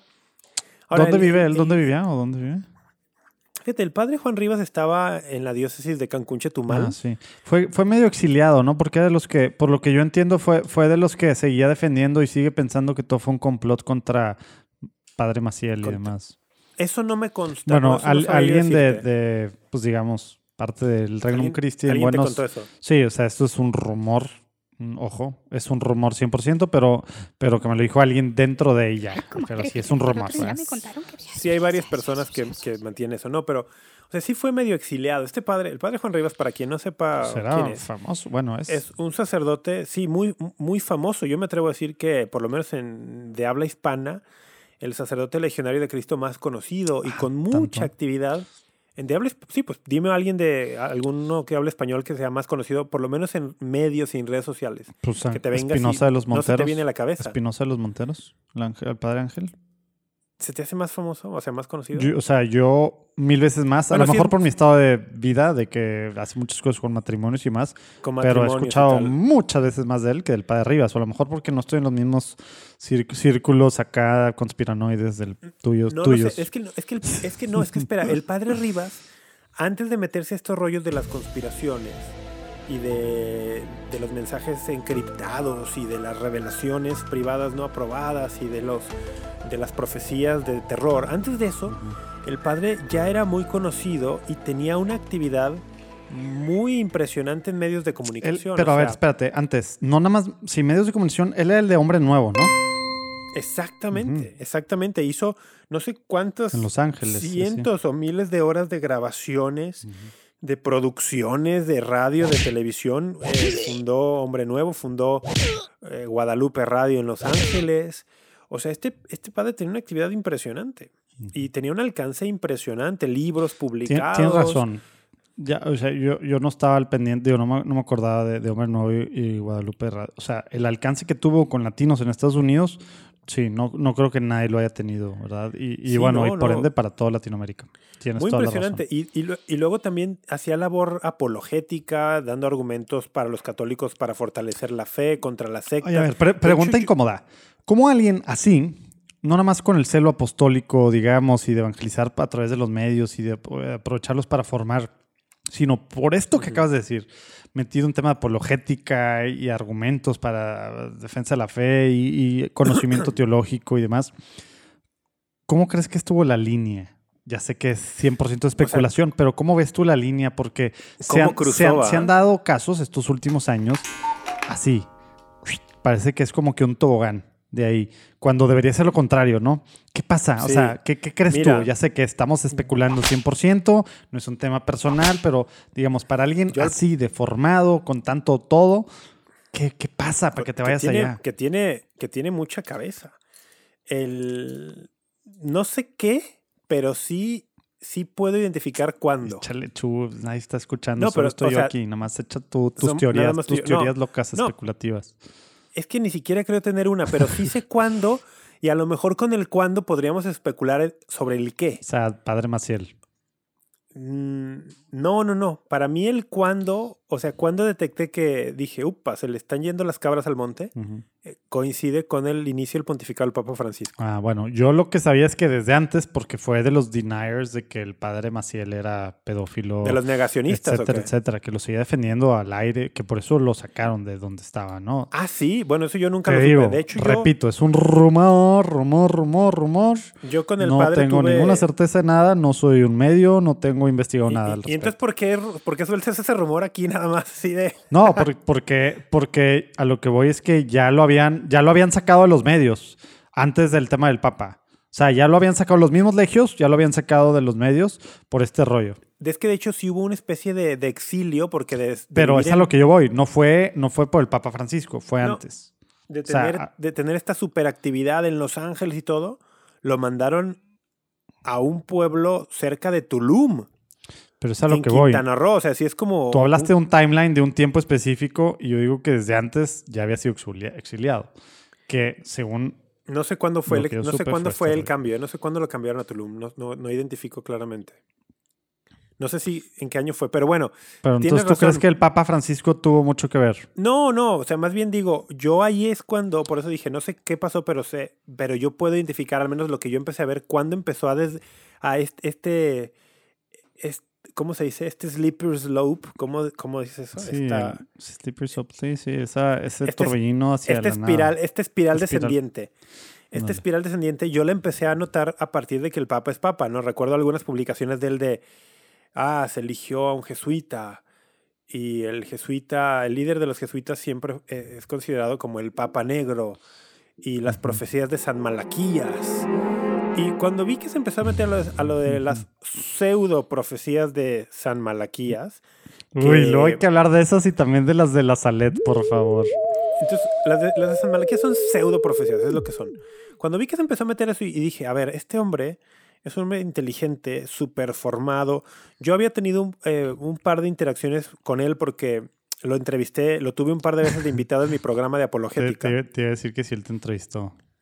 Lo tuve, no, lo tuve, lo- que yo lo eres- invité a... eso que lo- eras famoso. lo invité a Apologética Razón de Nuestra Esperanza un par de veces. De Mm. hecho, uno de esos programas era cuando estaba en YouTube, porque yo no lo subía ni el canal, la gente espontáneamente lo subía.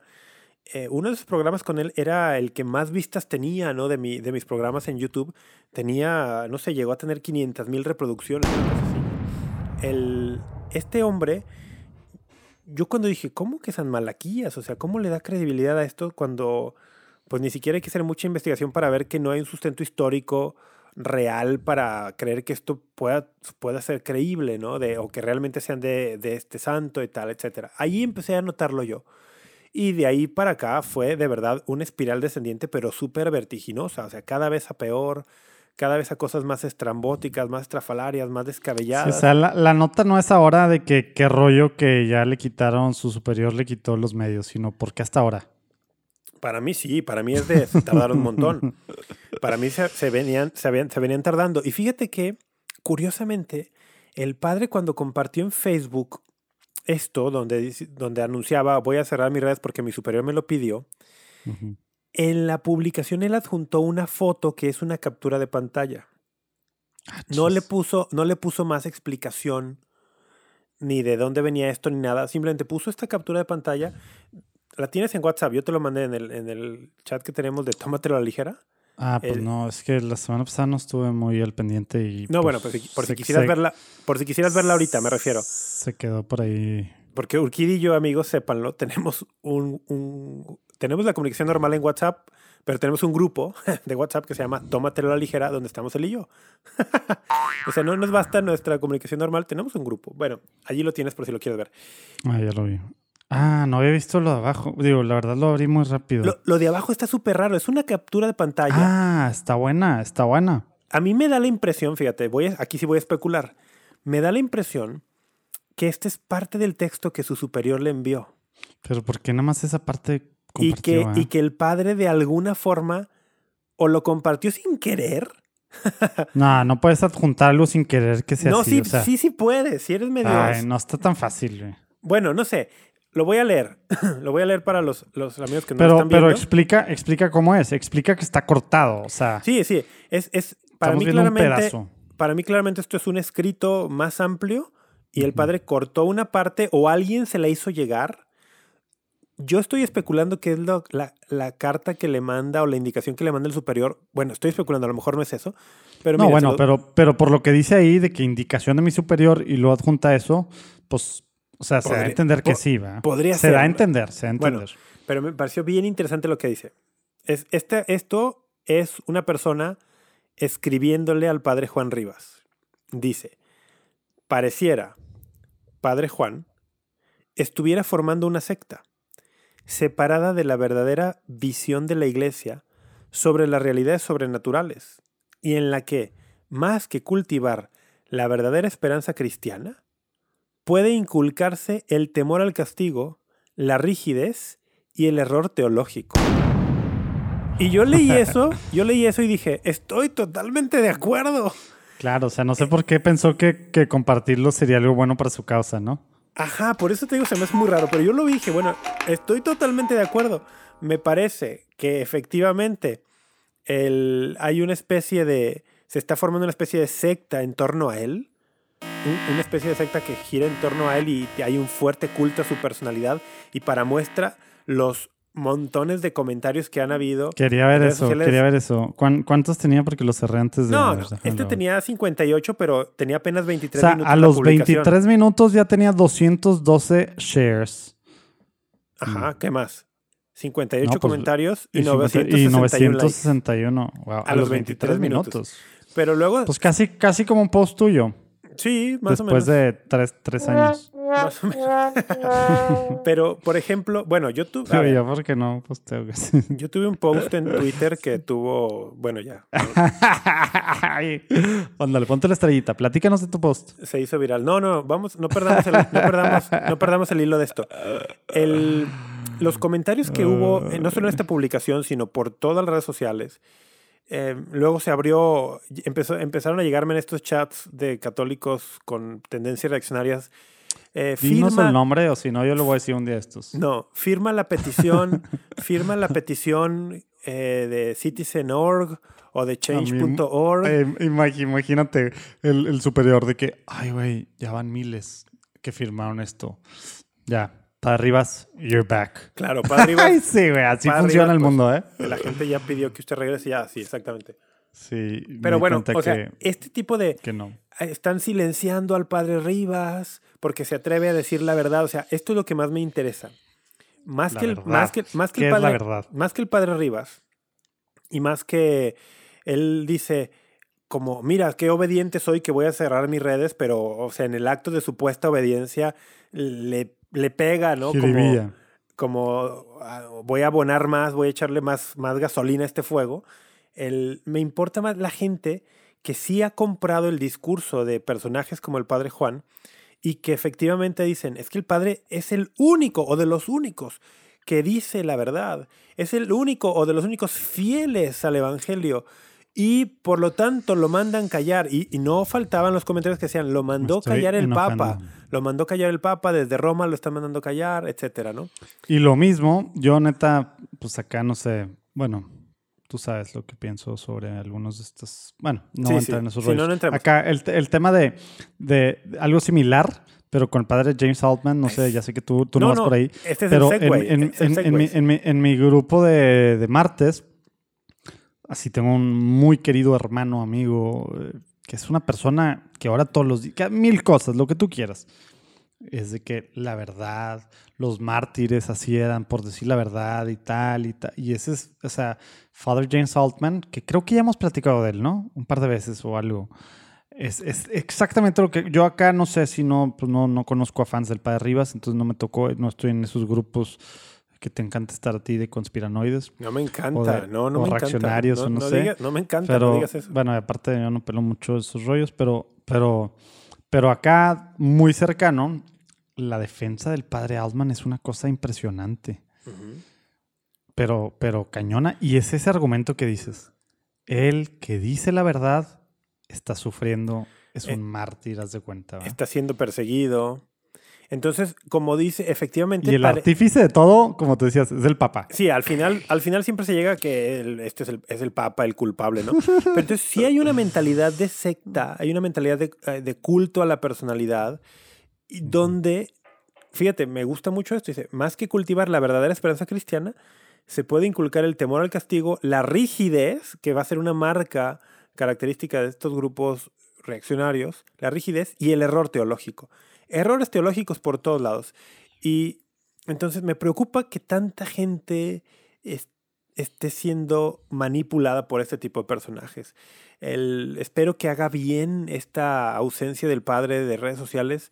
El, perderá algo de, de seguidores, pero para algunos pues lo convirtió en un mártir automático, ¿no? De mártir perseguido.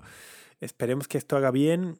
Creo que llega muy tarde. Creo que no debería limitarse a pedirle Te que iba, no esté. te iba a decir, lo de redes sociales estuvo muy acotado. Sí, o sea, exacto. No, no creo que debería limitarse a que ya no esté en redes sociales.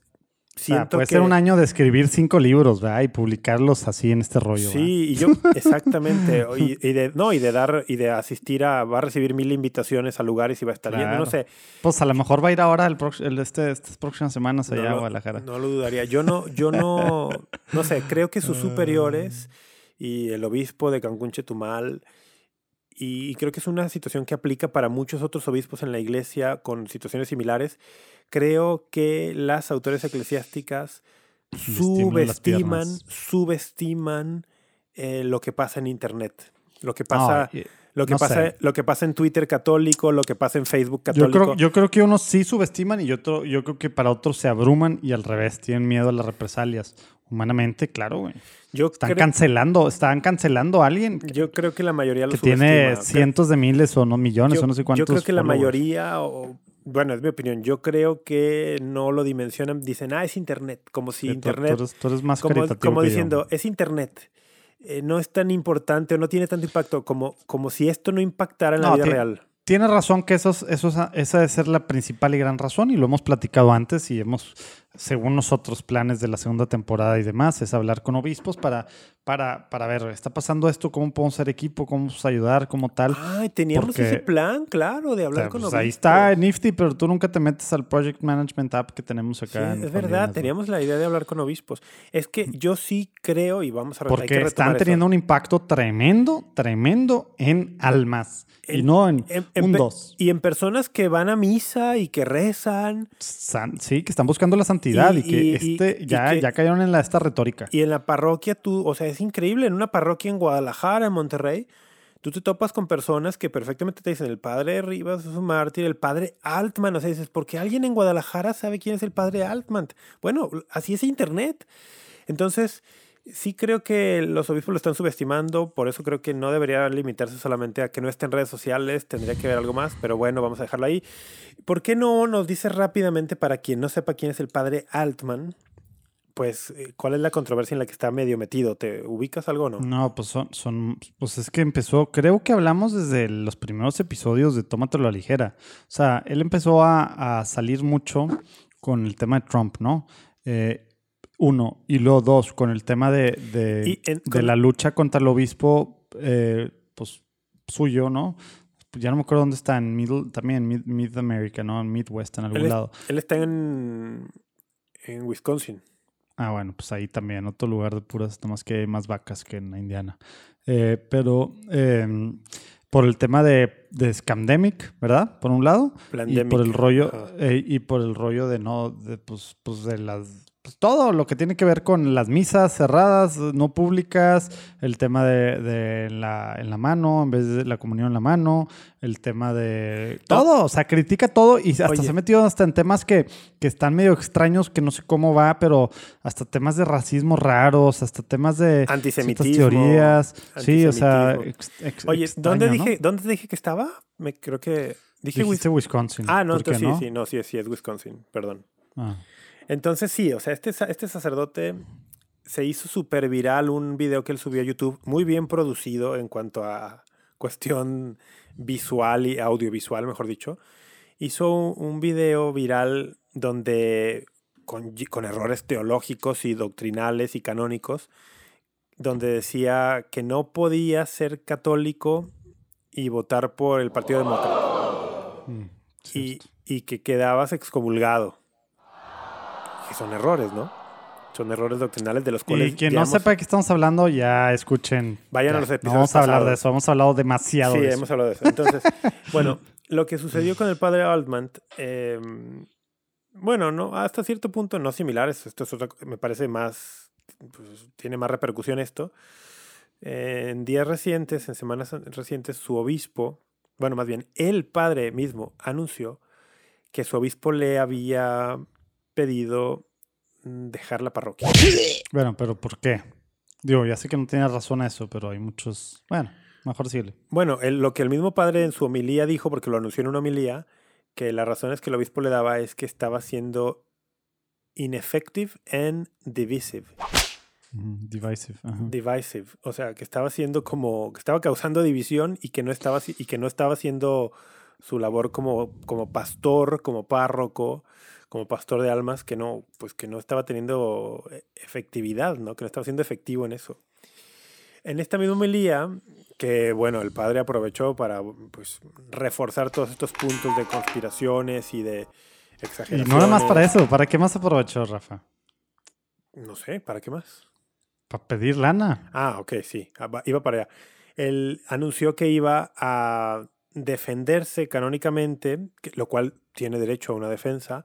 Hay que, así como rapidísimamente decir que un obispo tiene potestad sobre su diócesis, pero no es como que nada más porque se le ocurre, dice, ah, voy a destituir a este párroco. Ya no va a ser el párroco aquí porque se me ocurrió. Mm, no, no, no. O sea, tiene que seguir un proceso canónico, un obispo para esto.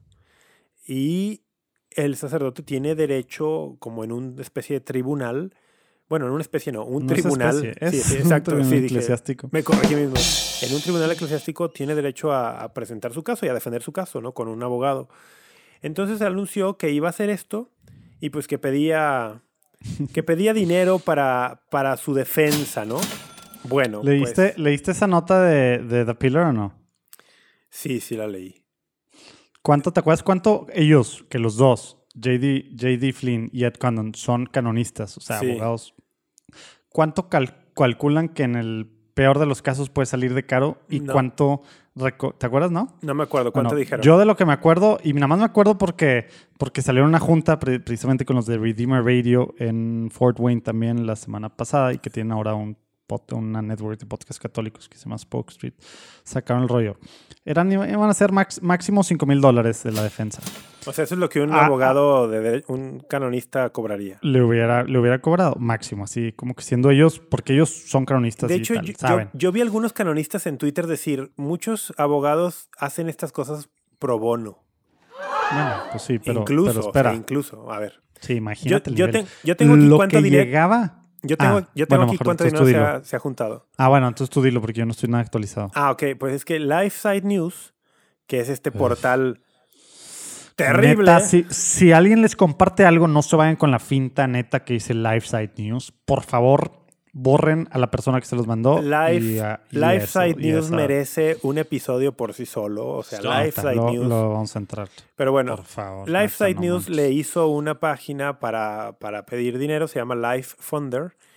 Y ahí ellos piden para distintas causas. Y mira, la causa del padre dice, lo dice en inglés, dice Help Father Altman in his fight for the faith. Imagínate. Ayuda al padre. Altman en su lucha por la fe. O sea, oponerse a la decisión de su obispo es, es luchar por la fe. Bueno, la meta era reunir 100 mil dólares. ¿Cuánto lleva? 100 mil dólares. Ahora, ¿tú, ¿cuánto dijiste que estos abogados decían que estimaban que podía costar una Max- defensa? máximo 5 de lo que me acuerdo. Máximo 5 mil. Bueno, la meta era reunir 100 mil dólares. O sea, para, para que tengan, o sea, 100 mil dólares, ¿cuánto es en, en, en, en México? Son 2 millones de pesos O mexicanos. sea, un tipo de cambio de... Dos millones de un pesos dólar, mexicanos. Un dólar 20 pesos, 2 millones de pesos. O sea, esa lana. Ese- esa era la meta. ¿Cuán- pero- pero ¿cuánto ¿sabes- lleva? ¿Sabes, O sea- cuánto lleva? Al menos ahorita que abrí la página. Sa- sa- sabía que, que iba como en 200. Lleva 324.218. No manches. O sea, más de 6 millones de pesos. No, pero yo digo que se va a ir allá con Vigano, se va a ir allá que a donde quiera que esté Vigano. Ma- más de 6 Ya, millones con esa de lana pesos. y con, la, con esa lana y con la lana que, que, que Vigano le robó a su hermano, eh, ya, güey, con eso allá viven juntos bien a gusto donde quiera que estén. Oye, pero ¿sabes qué? Que cuando algunas personas... Perdón, perdón, perdón por mi falta de caridad. Cuando algunas personas empezaron a, a decir, padre, con esto es demasiado dinero, es mucho más de lo que necesita. ¿Qué va a hacer con esto? Debería donarlo a, pues, a la caridad, a la, no sé, a la caridad, ¿no?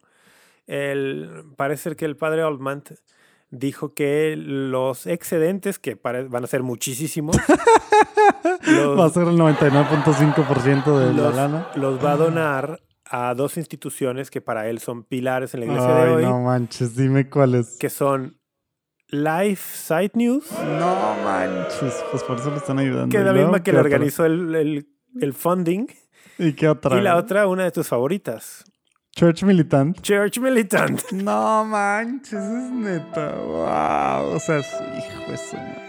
O sea, Pues claro, o sea, pero es lo que hemos hablado, o sea, como el tema de Taylor Marshall y YouTube. O sea, si esto va a causar el hecho de que yo apoye a padres, a padres desobedientes, ¿verdad? Que están yendo en contra de todo y al final me va a dar lana, pues lo voy a seguir haciendo, ¿verdad? claro, y hay negocio, hay negocio. Y esta es la parte que muchos católicos están siendo manipulados porque está- están vendiéndoles la idea de si tú das dinero a la casa del padre Altman, estás siendo fiel a la fe. Y estamos hablando de un sacerdote No Que- manches, yo no sabía eso. Qué horrible. Lo que, lo que me parece irónico es que estos católicos que dicen que este padre es el superdefensor de la fe, son los que en otras ocasiones y que hace tiempo decían pues que los sacerdotes debían obediencia al obispo y, y que pues, se les olvida que el sacerdote cuando es ordenado pone sus manos entre las manos del obispo que lo está ordenando y el obispo le pregunta, ¿juras obediencia a mí y a mis sucesores? Y el sacerdote con sus manos entre las manos del obispo dice, sí, juro. Em, o sea, los que defendían la, la tradición y la obediencia y ahora se les olvida todo eso, ¿no? Y dicen, no, no, no. Que Bravo por el padre. platicado. Cuando me conviene, lo que me conviene y lo que se ajuste. Cuando me me conviene ajuste. lo- lo- la ortodoxia, ¿no? Y cuando no, es que pues yo soy el ortodoxo y los demás. Es que la mal. verdad, la verdad va por encima de la obediencia. Exactamente. Y Pues como bueno. ellos tienen la verdad, pues el papa, etcétera, el obispo, pues. eh, Oye, y una nota para cerrar esto del padre Altman. Ah, y todavía del, quieres y- seguir. Y del padre Rivas, no, nada más como por hacerlo notar. Eh, A ver. Pues este muy conocido también en el mundo de habla hispana, Fernando Casanova, ¿Qué hizo ahora? converso del protestantismo a la fe católica hace, hace unos años. Que neta está súper cool su testimonio y muchas cosas que él hacía de y, apologética. y su testimonio de conversión está cool, está increíble, ha hecho mucho bien, ha ayudado a mucha gente porque pues ha predicado en todas partes, en medios de comunicación. Yo también a él lo entrevisté alguna vez en mi programa, en, en María Visión cuando lo tenía. Pero también de un tiempo a esta parte, lo hemos, lo hemos dicho aquí en el podcast, pues también se le nota una línea marcada, pues de mucha oposición a la, a la jerarquía de la iglesia, a la, a la, a la autoridad del Papa. El caso es que pues puso en su Twitter también una imagen con la foto del padre Altman de un lado, la foto del padre Rivas de otro, y diciendo, oremos por estos sacerdotes, ¿no? Y, y yo- yo- güey, Y también lo borró, ¿no? eh, no sé si lo borró o no, pero yo, yo le contesté, oremos porque ambos han desobedecido gravemente a sus superiores. Entonces, siempre hay que orar por un sacerdote en esa circunstancia, claro que sí. Buenísimo. Claro que sí, ¿no? Pero bueno, Buenísimo. esa- eso también Oye, ¿te ha contestado alguna vez? Porque tú siempre le respondes, ¿no? Aparte que No. tomas screenshot- screenshots de todo. Sí, eh, no, y, lo no, y que él le, y- hace- y le he puesto así como, seguramente lo vas a Sí. borrar después, pero bueno, y tal. Y, Nunca no, te ha contestado. No, ni me ha bloqueado, sorpresivamente tampoco.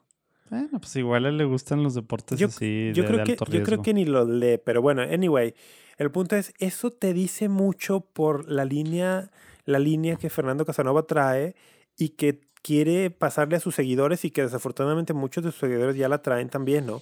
Esta línea polarizante de tipo Taylor Marshall, tipo Luis Román, tipo que, que han encontrado que hay negocio en esto, que, que hay, que es, e- es profitable, es, es, o sea, no sé, ¿cómo se dice eso? Pero bueno, Sí, nos- y nosotros acá de que cinco likes, cinco views y, y diciendo, no, eso no es la verdad. exactamente, exactamente. Bueno, Pues pero bueno, nos, escuchan, también- nos escuchan nuestras mamás, eso es lo importante. Sí, también hoy una nota, una nota de Así Prensa también hablaba del padre Rivas, esto es de ayer o de hoy.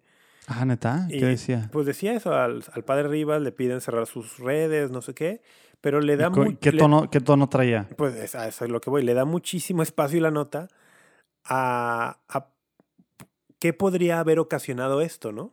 Mm. Pero le da, o sea, le da, le está dando aire, está dando difusión a estas ideas loquísimas del padre Rivas. Ah, Y así es como dices, oye, es- ¿estás diciendo que apoyas la decisión? O más bien estás diciendo, mira, el padre fue censurado por decir estas cosas y como si, no sé, como si las estuvieran avalando ellos. Ujú, No sé quién lo escribió esa, pero, pero neta, me consta Sí. que a Alejandro Bermúdez le chocan esos rollos. Pues bueno. O sea, ¿qué, qué rollo? Las conspiraciones y eso. Cañón. Bueno, pues sí, ojalá. O ojalá sea, que- he hablado con él de esos rollos y así, pero, pero estos temas, híjole, pues es que lo tiene un editor en cada país y, y luego, bueno. Sí, sí, bueno, yo hemos platicado de eso que yo tengo mis reservas allí más. Yo tengo Sí, más reservas que tú con, diferentes. con esa agencia de Sí, noticias, yo- ¿no? sí. Pero, pero bueno, el... O sea, no sé, la nota le daba am- amplia difusión a la ciudad del padre de Rivas de que hay que prepararnos para los días de oscuridad y que los que se vacunaron tienen que hacer reparación comulgando nueve días de rodillas y en la boca. Y, o sea, la nota da difusión a esto, ¿no? O sea, mucha gente se lo va a, va a creer que eso es, que es lo que hay que hacer, ¿no? O sea, es casi como, no sé, yo diría, bueno, anuncia que Ya me- le ya pidieron me cerrar dieron ganas de, de buscarla en, en, en Facebook, porque siempre, o en, o en Twitter, que es Aquí donde la- comparten para la- ver los... No, pero, pero no la, la nota en la página. Ah. Pero cuando lo, lo comparten, ahí es donde salen esos Ah, comentarios. ya, ya, salen los comentarios, ¿no? Bueno, la nota la escribe, escribe David Ramos. Bueno, eh, un, amigo, un amigo me decía cuando co- comentábamos esto en WhatsApp, esta nota decía, es irónico, no, es paradójico, dice, es paradójico que mientras el padre Rivas calla, así prensa habla. bueno, anyway. Wow. Bueno, hemos, estos son los temas que yo traía para hoy. Él no estuvo, bueno, estamos en la norma de nuestra longitud habitual, pero no hemos terminado. Ah, de plano. Ay, no me digas que era un quiz. Mm, No es un quiz, pero es un juego. ok, a ver. ¿Quieres jugar? Te estás, te estás copiando mucho de mis amigos que tanto criticas, ¿eh? No, no, no, no, este juego se me ocurrió a mí. O sea, A y- ver. a, a ver, nosotros desde el inicio, desde el inicio de Tómatelo ligera, teníamos como quizzes o juegos, entonces A ver, no- échalo, échalo. no te ¿Qué pongas con eso. Bueno, está- ¿Qué ¿quieres traes? jugar? Bueno, saludos a JD Flynn y a Ed Condon, que son los que han inspirado este juego de Rafa. No, no es cierto. sí, o sea, J.D. Flynn y Ed Condon sepan que Urquidi los ama, los admira ya muchísimo Sabes que Ed Condon sí me contesta, JD Flynn no. y te hace, sen- te Neta, hace el día, neta ¿no? sí. Cuando te No, neta contesta sí. te hace el día, ¿no? Te hace el día. En buen plan, creo que son el medio católico que está haciendo mejores cosas hoy en día en muchos niveles. Pero bueno, luego, luego les doy la apología de The Pillar, the, the, the Pillar Catholic. ¿Qué es? Ok. The Catholic Pillar. Ok. Pero bueno. ¿Y luego? ¿Qué, ibas a, ¿Qué vamos a jugar o qué? ¿Tengo, Ok. que llenar mi, ¿Tengo que volver a llenar mi tequila? ¿Va a ser un drinking game o qué? Ay, no estaría nada mal hacer un, no estaría mal hacer un drinking game pero no, no es un drinking game.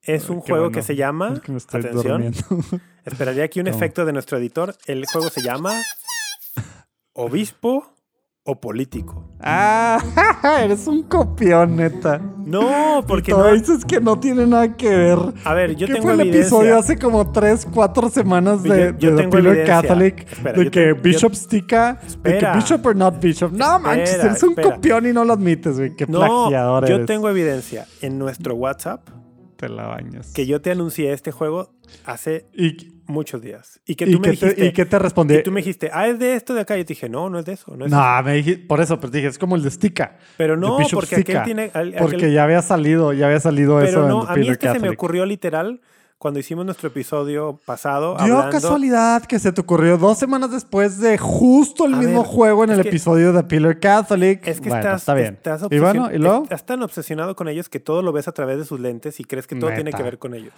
o sea, bueno, explícalo y vamos a ver luego. ¿Crees que todo tiene que ver con ellos? A mí se me ocurrió esto después de nuestro episodio donde hablamos de las ¿Estás diciendo en votaciones y de las elecciones. Pues ya había salido, pero y bueno, ¿y dije, como hablamos de elecciones, votaciones, y en las fechas que este podcast sale, estamos a un par de días de estas elecciones intermedias en México, dije, ah, pues ha- hablemos obispo político. O sea, se me ocurrió por eso, pero bueno. ¿Dónde lo han publicado eso? El- ¿Redes o, o cartas? ¿O medios? O, No, no, es que no es, ese, no es ese juego, ni siquiera te lo he No, pero explicado. lo, lo- lo que vas a decir. Ni siquiera te lo he explicado, pues no me dejas porque estás acusándome de eh, plagio y tal. Hasta ahorita suena igual. El juego bueno, se trata, yo te voy a decir, yo te voy a decir un nombre, te voy a decir un nombre y tú tienes que decir si es un obispo o es un político. No puedes googlear, no puedes googlear. No, hombre, no, pues acá, voy a poner las manos acá para que los veas. Bueno, ¿Ok? que confíes en mí. A ver.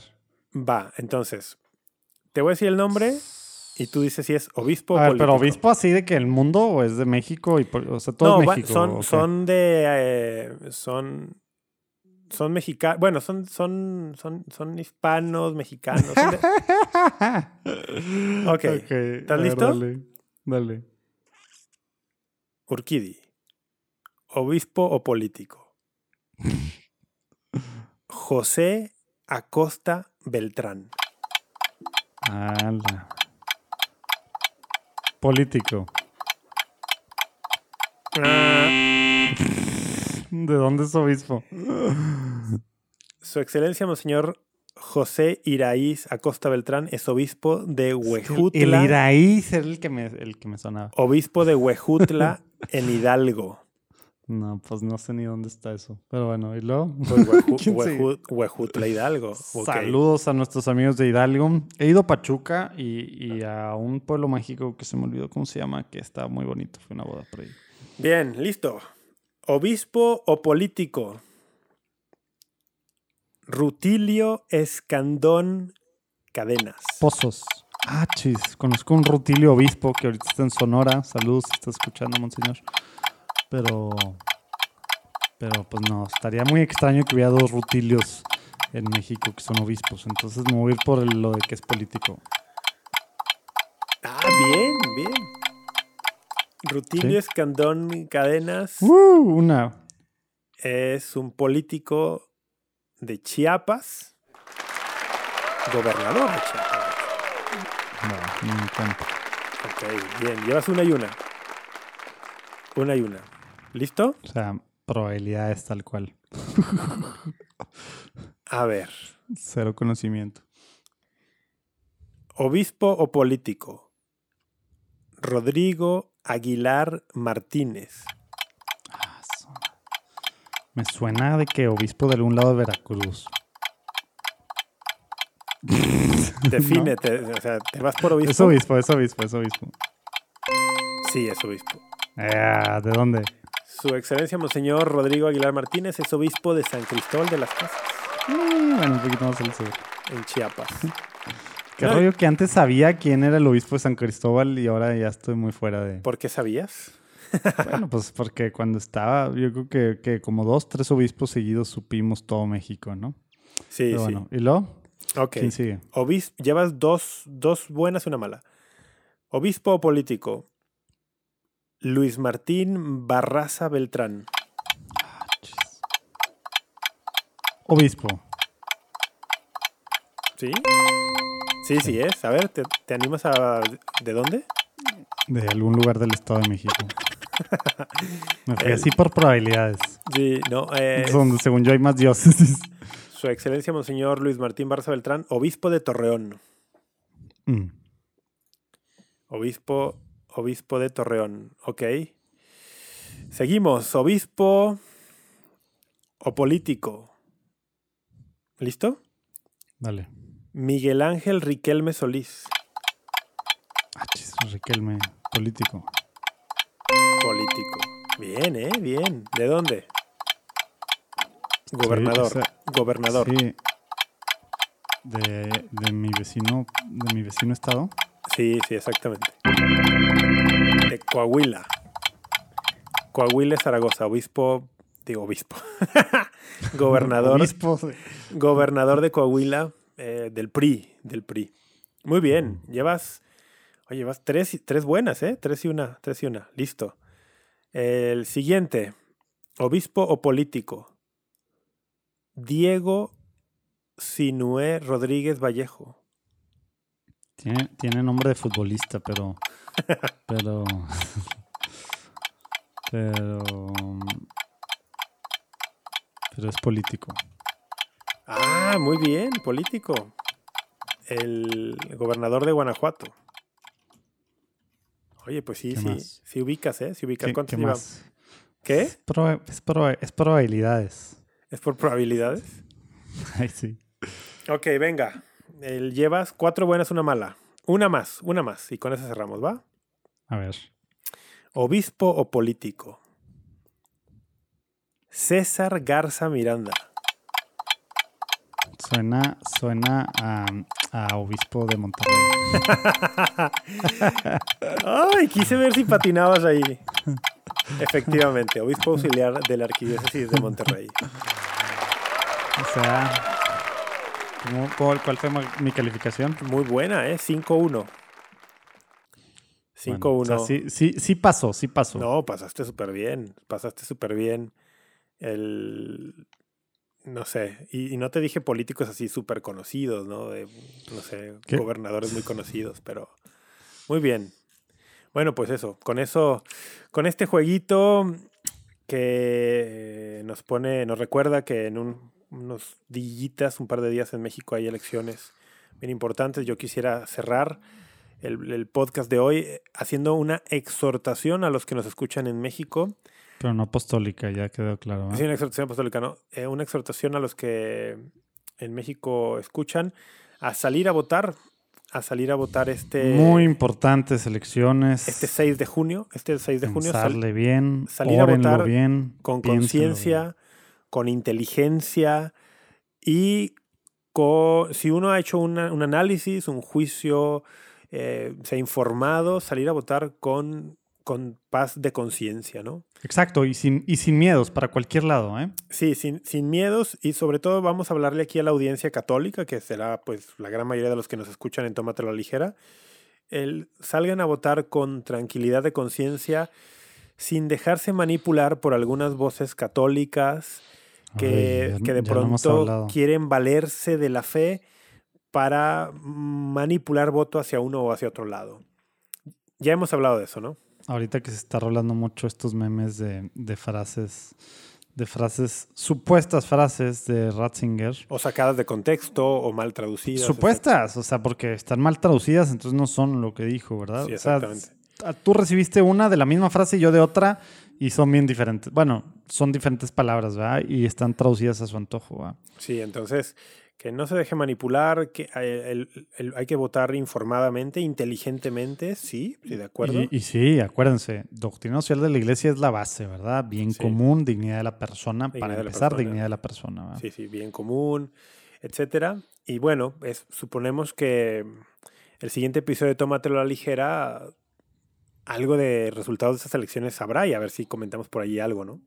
Digo, yo, yo mi pronóstico, ¿sabes cuál es? A ver. que vamos a estar inmersos en muchas batallas legales. Como impugnaciones electorales, ¿te refieres? Uy, claro, y, no, y va a salir ahí la Fiscalía General de la República, el INE, con cosas ahí, va a haber de todo, vas a ver, va a estar interesante. En Monterrey están, eli- digo, en Nuevo León están eligiendo gobernador también, ¿no? Todo, sí. Sí, acá, acá en Jalisco no, acá en Jalisco es presidentes municipales, Congreso local. Sí, es que ustedes iban, y ustedes iban federal. con, ustedes van con el presidente, nosotros no. El, ajá, el, el gobernador cumple su término con el presidente, exactamente. Bueno, y, y quiere empezarlo también, el próximo. Sí, ¿Cómo? Como presidente. sí, también. bueno, pues vámonos. Qué, qué gustazo verte otra vez y, y compartir contigo, amigos, también con ustedes. Pues que Dios los bendiga. Oigan, Julio, en algún momento pronto vamos a, para los que vienen a Monterrey, cerca de Monterrey o quieren por acá, estoy a punto de convencer a Rafa, ya vamos a ver cómo, vamos a traerlo por acá y tenerlo acá y algún fin nos vamos a ir a en medio de la naturaleza, así como un tómatelo a la ligera de un fin de semana. Oración, bueno, es que la oración no sale en la grabada, ¿verdad? Pero normalmente. Sí, sí. Pero oramos, oración, oramos aunque no lo crean.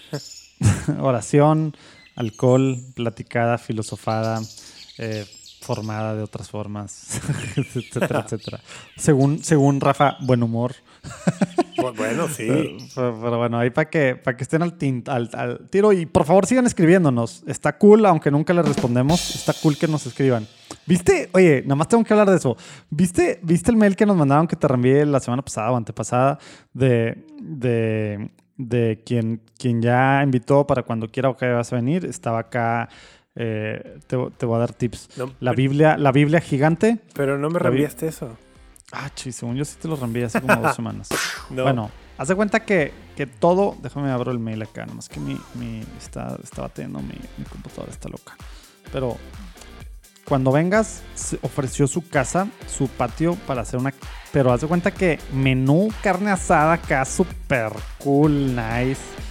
A ver, no, hombre, es que está, está- No sé qué le está pasando a mi pantalla. No puedo, pero bueno, ahorita te la. te- ahorita te lo, te lo, te lo reenvío. Ok. Pero, pero bueno, Bueno, venga. Así, ha- así hay varias. eh, pues bueno, a lo que iba es: estén al tiro. Quien quiera venir por acá, quien quiera estar por acá. Porque parece que se nos va a hacer finalmente que nos conozcamos eh, en persona y van a, pueden ser parte de una especie de retiro no tradicional. Un retiro de toma, tómatelo a la ligera. Más una, una convivencia, más que. Sí, 10, 15, a lo mejor no sé cuántas personas, pero bueno. Venga. Sobres, Rafa. Bueno, Dios te pues bendiga. Dios te bendiga. Nos vemos. Estamos platicando. Dios bendiga. Listo. Sé qué onda con mi compu. Está, es más, le voy a tomar print screen. O sea, está loca. No puedo picar nada, no puedo hacer nada, güey.